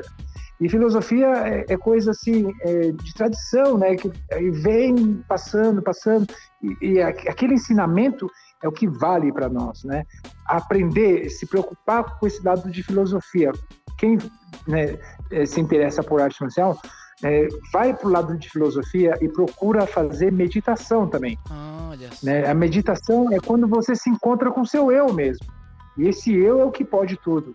Né? De um tempo para cá, eu venho lendo também um livro, é um livrinho curto, né? mas é um livro de cabeceira. É, é lógico, eu leio vários livros, tem outros livros, mas esse é o livro que eu deixo de cabeceira. Chama Okai Bailion. São as filosofias herméticas. É, é muito interessante. Nossa, Eu vou contar Que- Ah, é? Que legal, isso eu não conheço. É, eu acho legal. Cada vez que eu leio, eu vejo, eu interpreto de uma maneira diferente. Na verdade, isso não tem fim, né? O, o atleta é para sempre, porque ele tem. é, se o, o físico tem seus limites, o espírito não, né? Ele, você sempre tem mais um, um grau para elevar, né? Isso, exato. E E, esse- o Shinheizobe é, é o nosso padrão ali, sabe? É a nossa motivação. O Shinheizobe, com 74 anos, eh, treinando todos os dias, e isso me motiva. É, é, e ele vem, mostra o treinamento, e acompanha a gente. E, e assim, o Shihan é incrível, porque ele está em competição o tempo todo. É, e come muito bem, ele bebe muito bem, né? tudo que ele faz, ele procura fazer com perfeição. E é assim, já adiantando, né, um conselho que eu dou para as pessoas é procurar fazer tudo com perfeição, mas eh, não se ater ao resultado perfeito. Então, o resultado perfeito é só uma consequência. Você deve insistir em querer fazer perfeito, mas não precisa se apegar à perfeição, porque tudo que você se apega não presta, é ruim. É, é, é, gera ah, ah, tipo independência. Você depende, gera dependência. Você depende daquilo. E a gente não precisa depender de nada. Então a gente precisa depender de querer fazer perfeito. O Shanzobi sempre cobra a gente, vai fazer esse ron, ele faz todo dia. Todo dia é o mesmo movimento, o mesmo movimento, porém, você tem que tentar melhorar esse movimento. Então, é um detalhinho que você faz. E não ficou bom. Ah, Ficou bom, ficou bom, mas amanhã você tem que fazer melhor. E depois, fazer melhor. Fazer melhor. Então, a gente procura a perfeição, mas a gente se contenta com o que tem, entre aspas, sabendo que amanhã eu vou tentar fazer melhor ainda. esse seu, a sua energia, esse, essa sua força, entusiasmo, é uma coisa impressionante, Shihan, porque parece que você, você, você nos leva para aquela força da juventude, sabe? De, sabe como, como fosse uma novidade. É uma, é- é- isso, é uma coisa impressionante. Essa experiência toda que você nos traz e a gente aprendeu mais, mais uma vez com uma pessoa que fez o fortalecimento dos laços do Brasil-Japão e mudou o mundo no Karatê Kyokushin. É uma honra. Nossa, eu só tenho que obrigado. agradecer. Nossa. Nossa, eu que agradeço. É uma coisa impressionante. Eu queria aproveitar, Shihan, é, agradecer o Shihan Isobe, é, Seiji Isobe, né, o, o patriarca. Shihan Ryuji Isobe, que também sempre me dá uma Uhum. força aqui, ele também proporcionou essa ponte com, com o senhor. Agora eu volto aqui a, a- ao meu modo normal. Shihan, né, porque a gente traz, mas aqui eu tenho o meu, meu respeito aqui e estender a todos os atletas do Kyokushin essa experiência maravilhosa, é, reverenciar também o, o mestre Oyama, né, que a gente reverencia os antepassados. Aham, É um- isso. O, o, o Andy Hug também, que eu acho muito bonito Exato. quando fala estrela guia. É muito importante. Exato. Eles, eles deixam fisicamente, né? Mas estão aqui sempre no, no coração e a gente está sempre reverenciando e faz parte dessa filosofia. Então, essa é o, é o final. Agradeço imensamente todo esse tempo. Três horas de conversa. Sei que o senhor é um É. homem ocupado, tem muitos afazeres, uma missão grande ainda nessa, nessa vida, em prol do esporte, em, em prol da nossa sociedade, porque a partir do momento que o senhor comanda, a, a academia está também eh, colaborando na educação de todos que estão frequentando e a gente precisa muito disso. Que o Kyokushin ele proporciona de a gente serenizar e tudo tem seu tempo, a gente entender que cada um tem o seu tempo e tem o tempo da sua vida. Então, meu muitíssimo obrigado, Shihan Francisco Filho, domo arigatou gozaimashita. E é uma honra para mim mesmo, estou muito contente. Eu, obrigado pela oportunidade. É, Que é isso? Nossa eu acho que realmente é, isso só me põe mais é, motivação, sabe? Me, me, me coloca à frente e querendo é, buscar o bem e, e a gente viver num mundo melhor. Né? Esse, como eu disse, o Karate Kyokushin, o objetivo é a paz mundial. Então, vamos lutar por isso juntos. E você, ouvinte, que nos acompanhou até agora, muito obrigado. Gokigenyo, sayonara.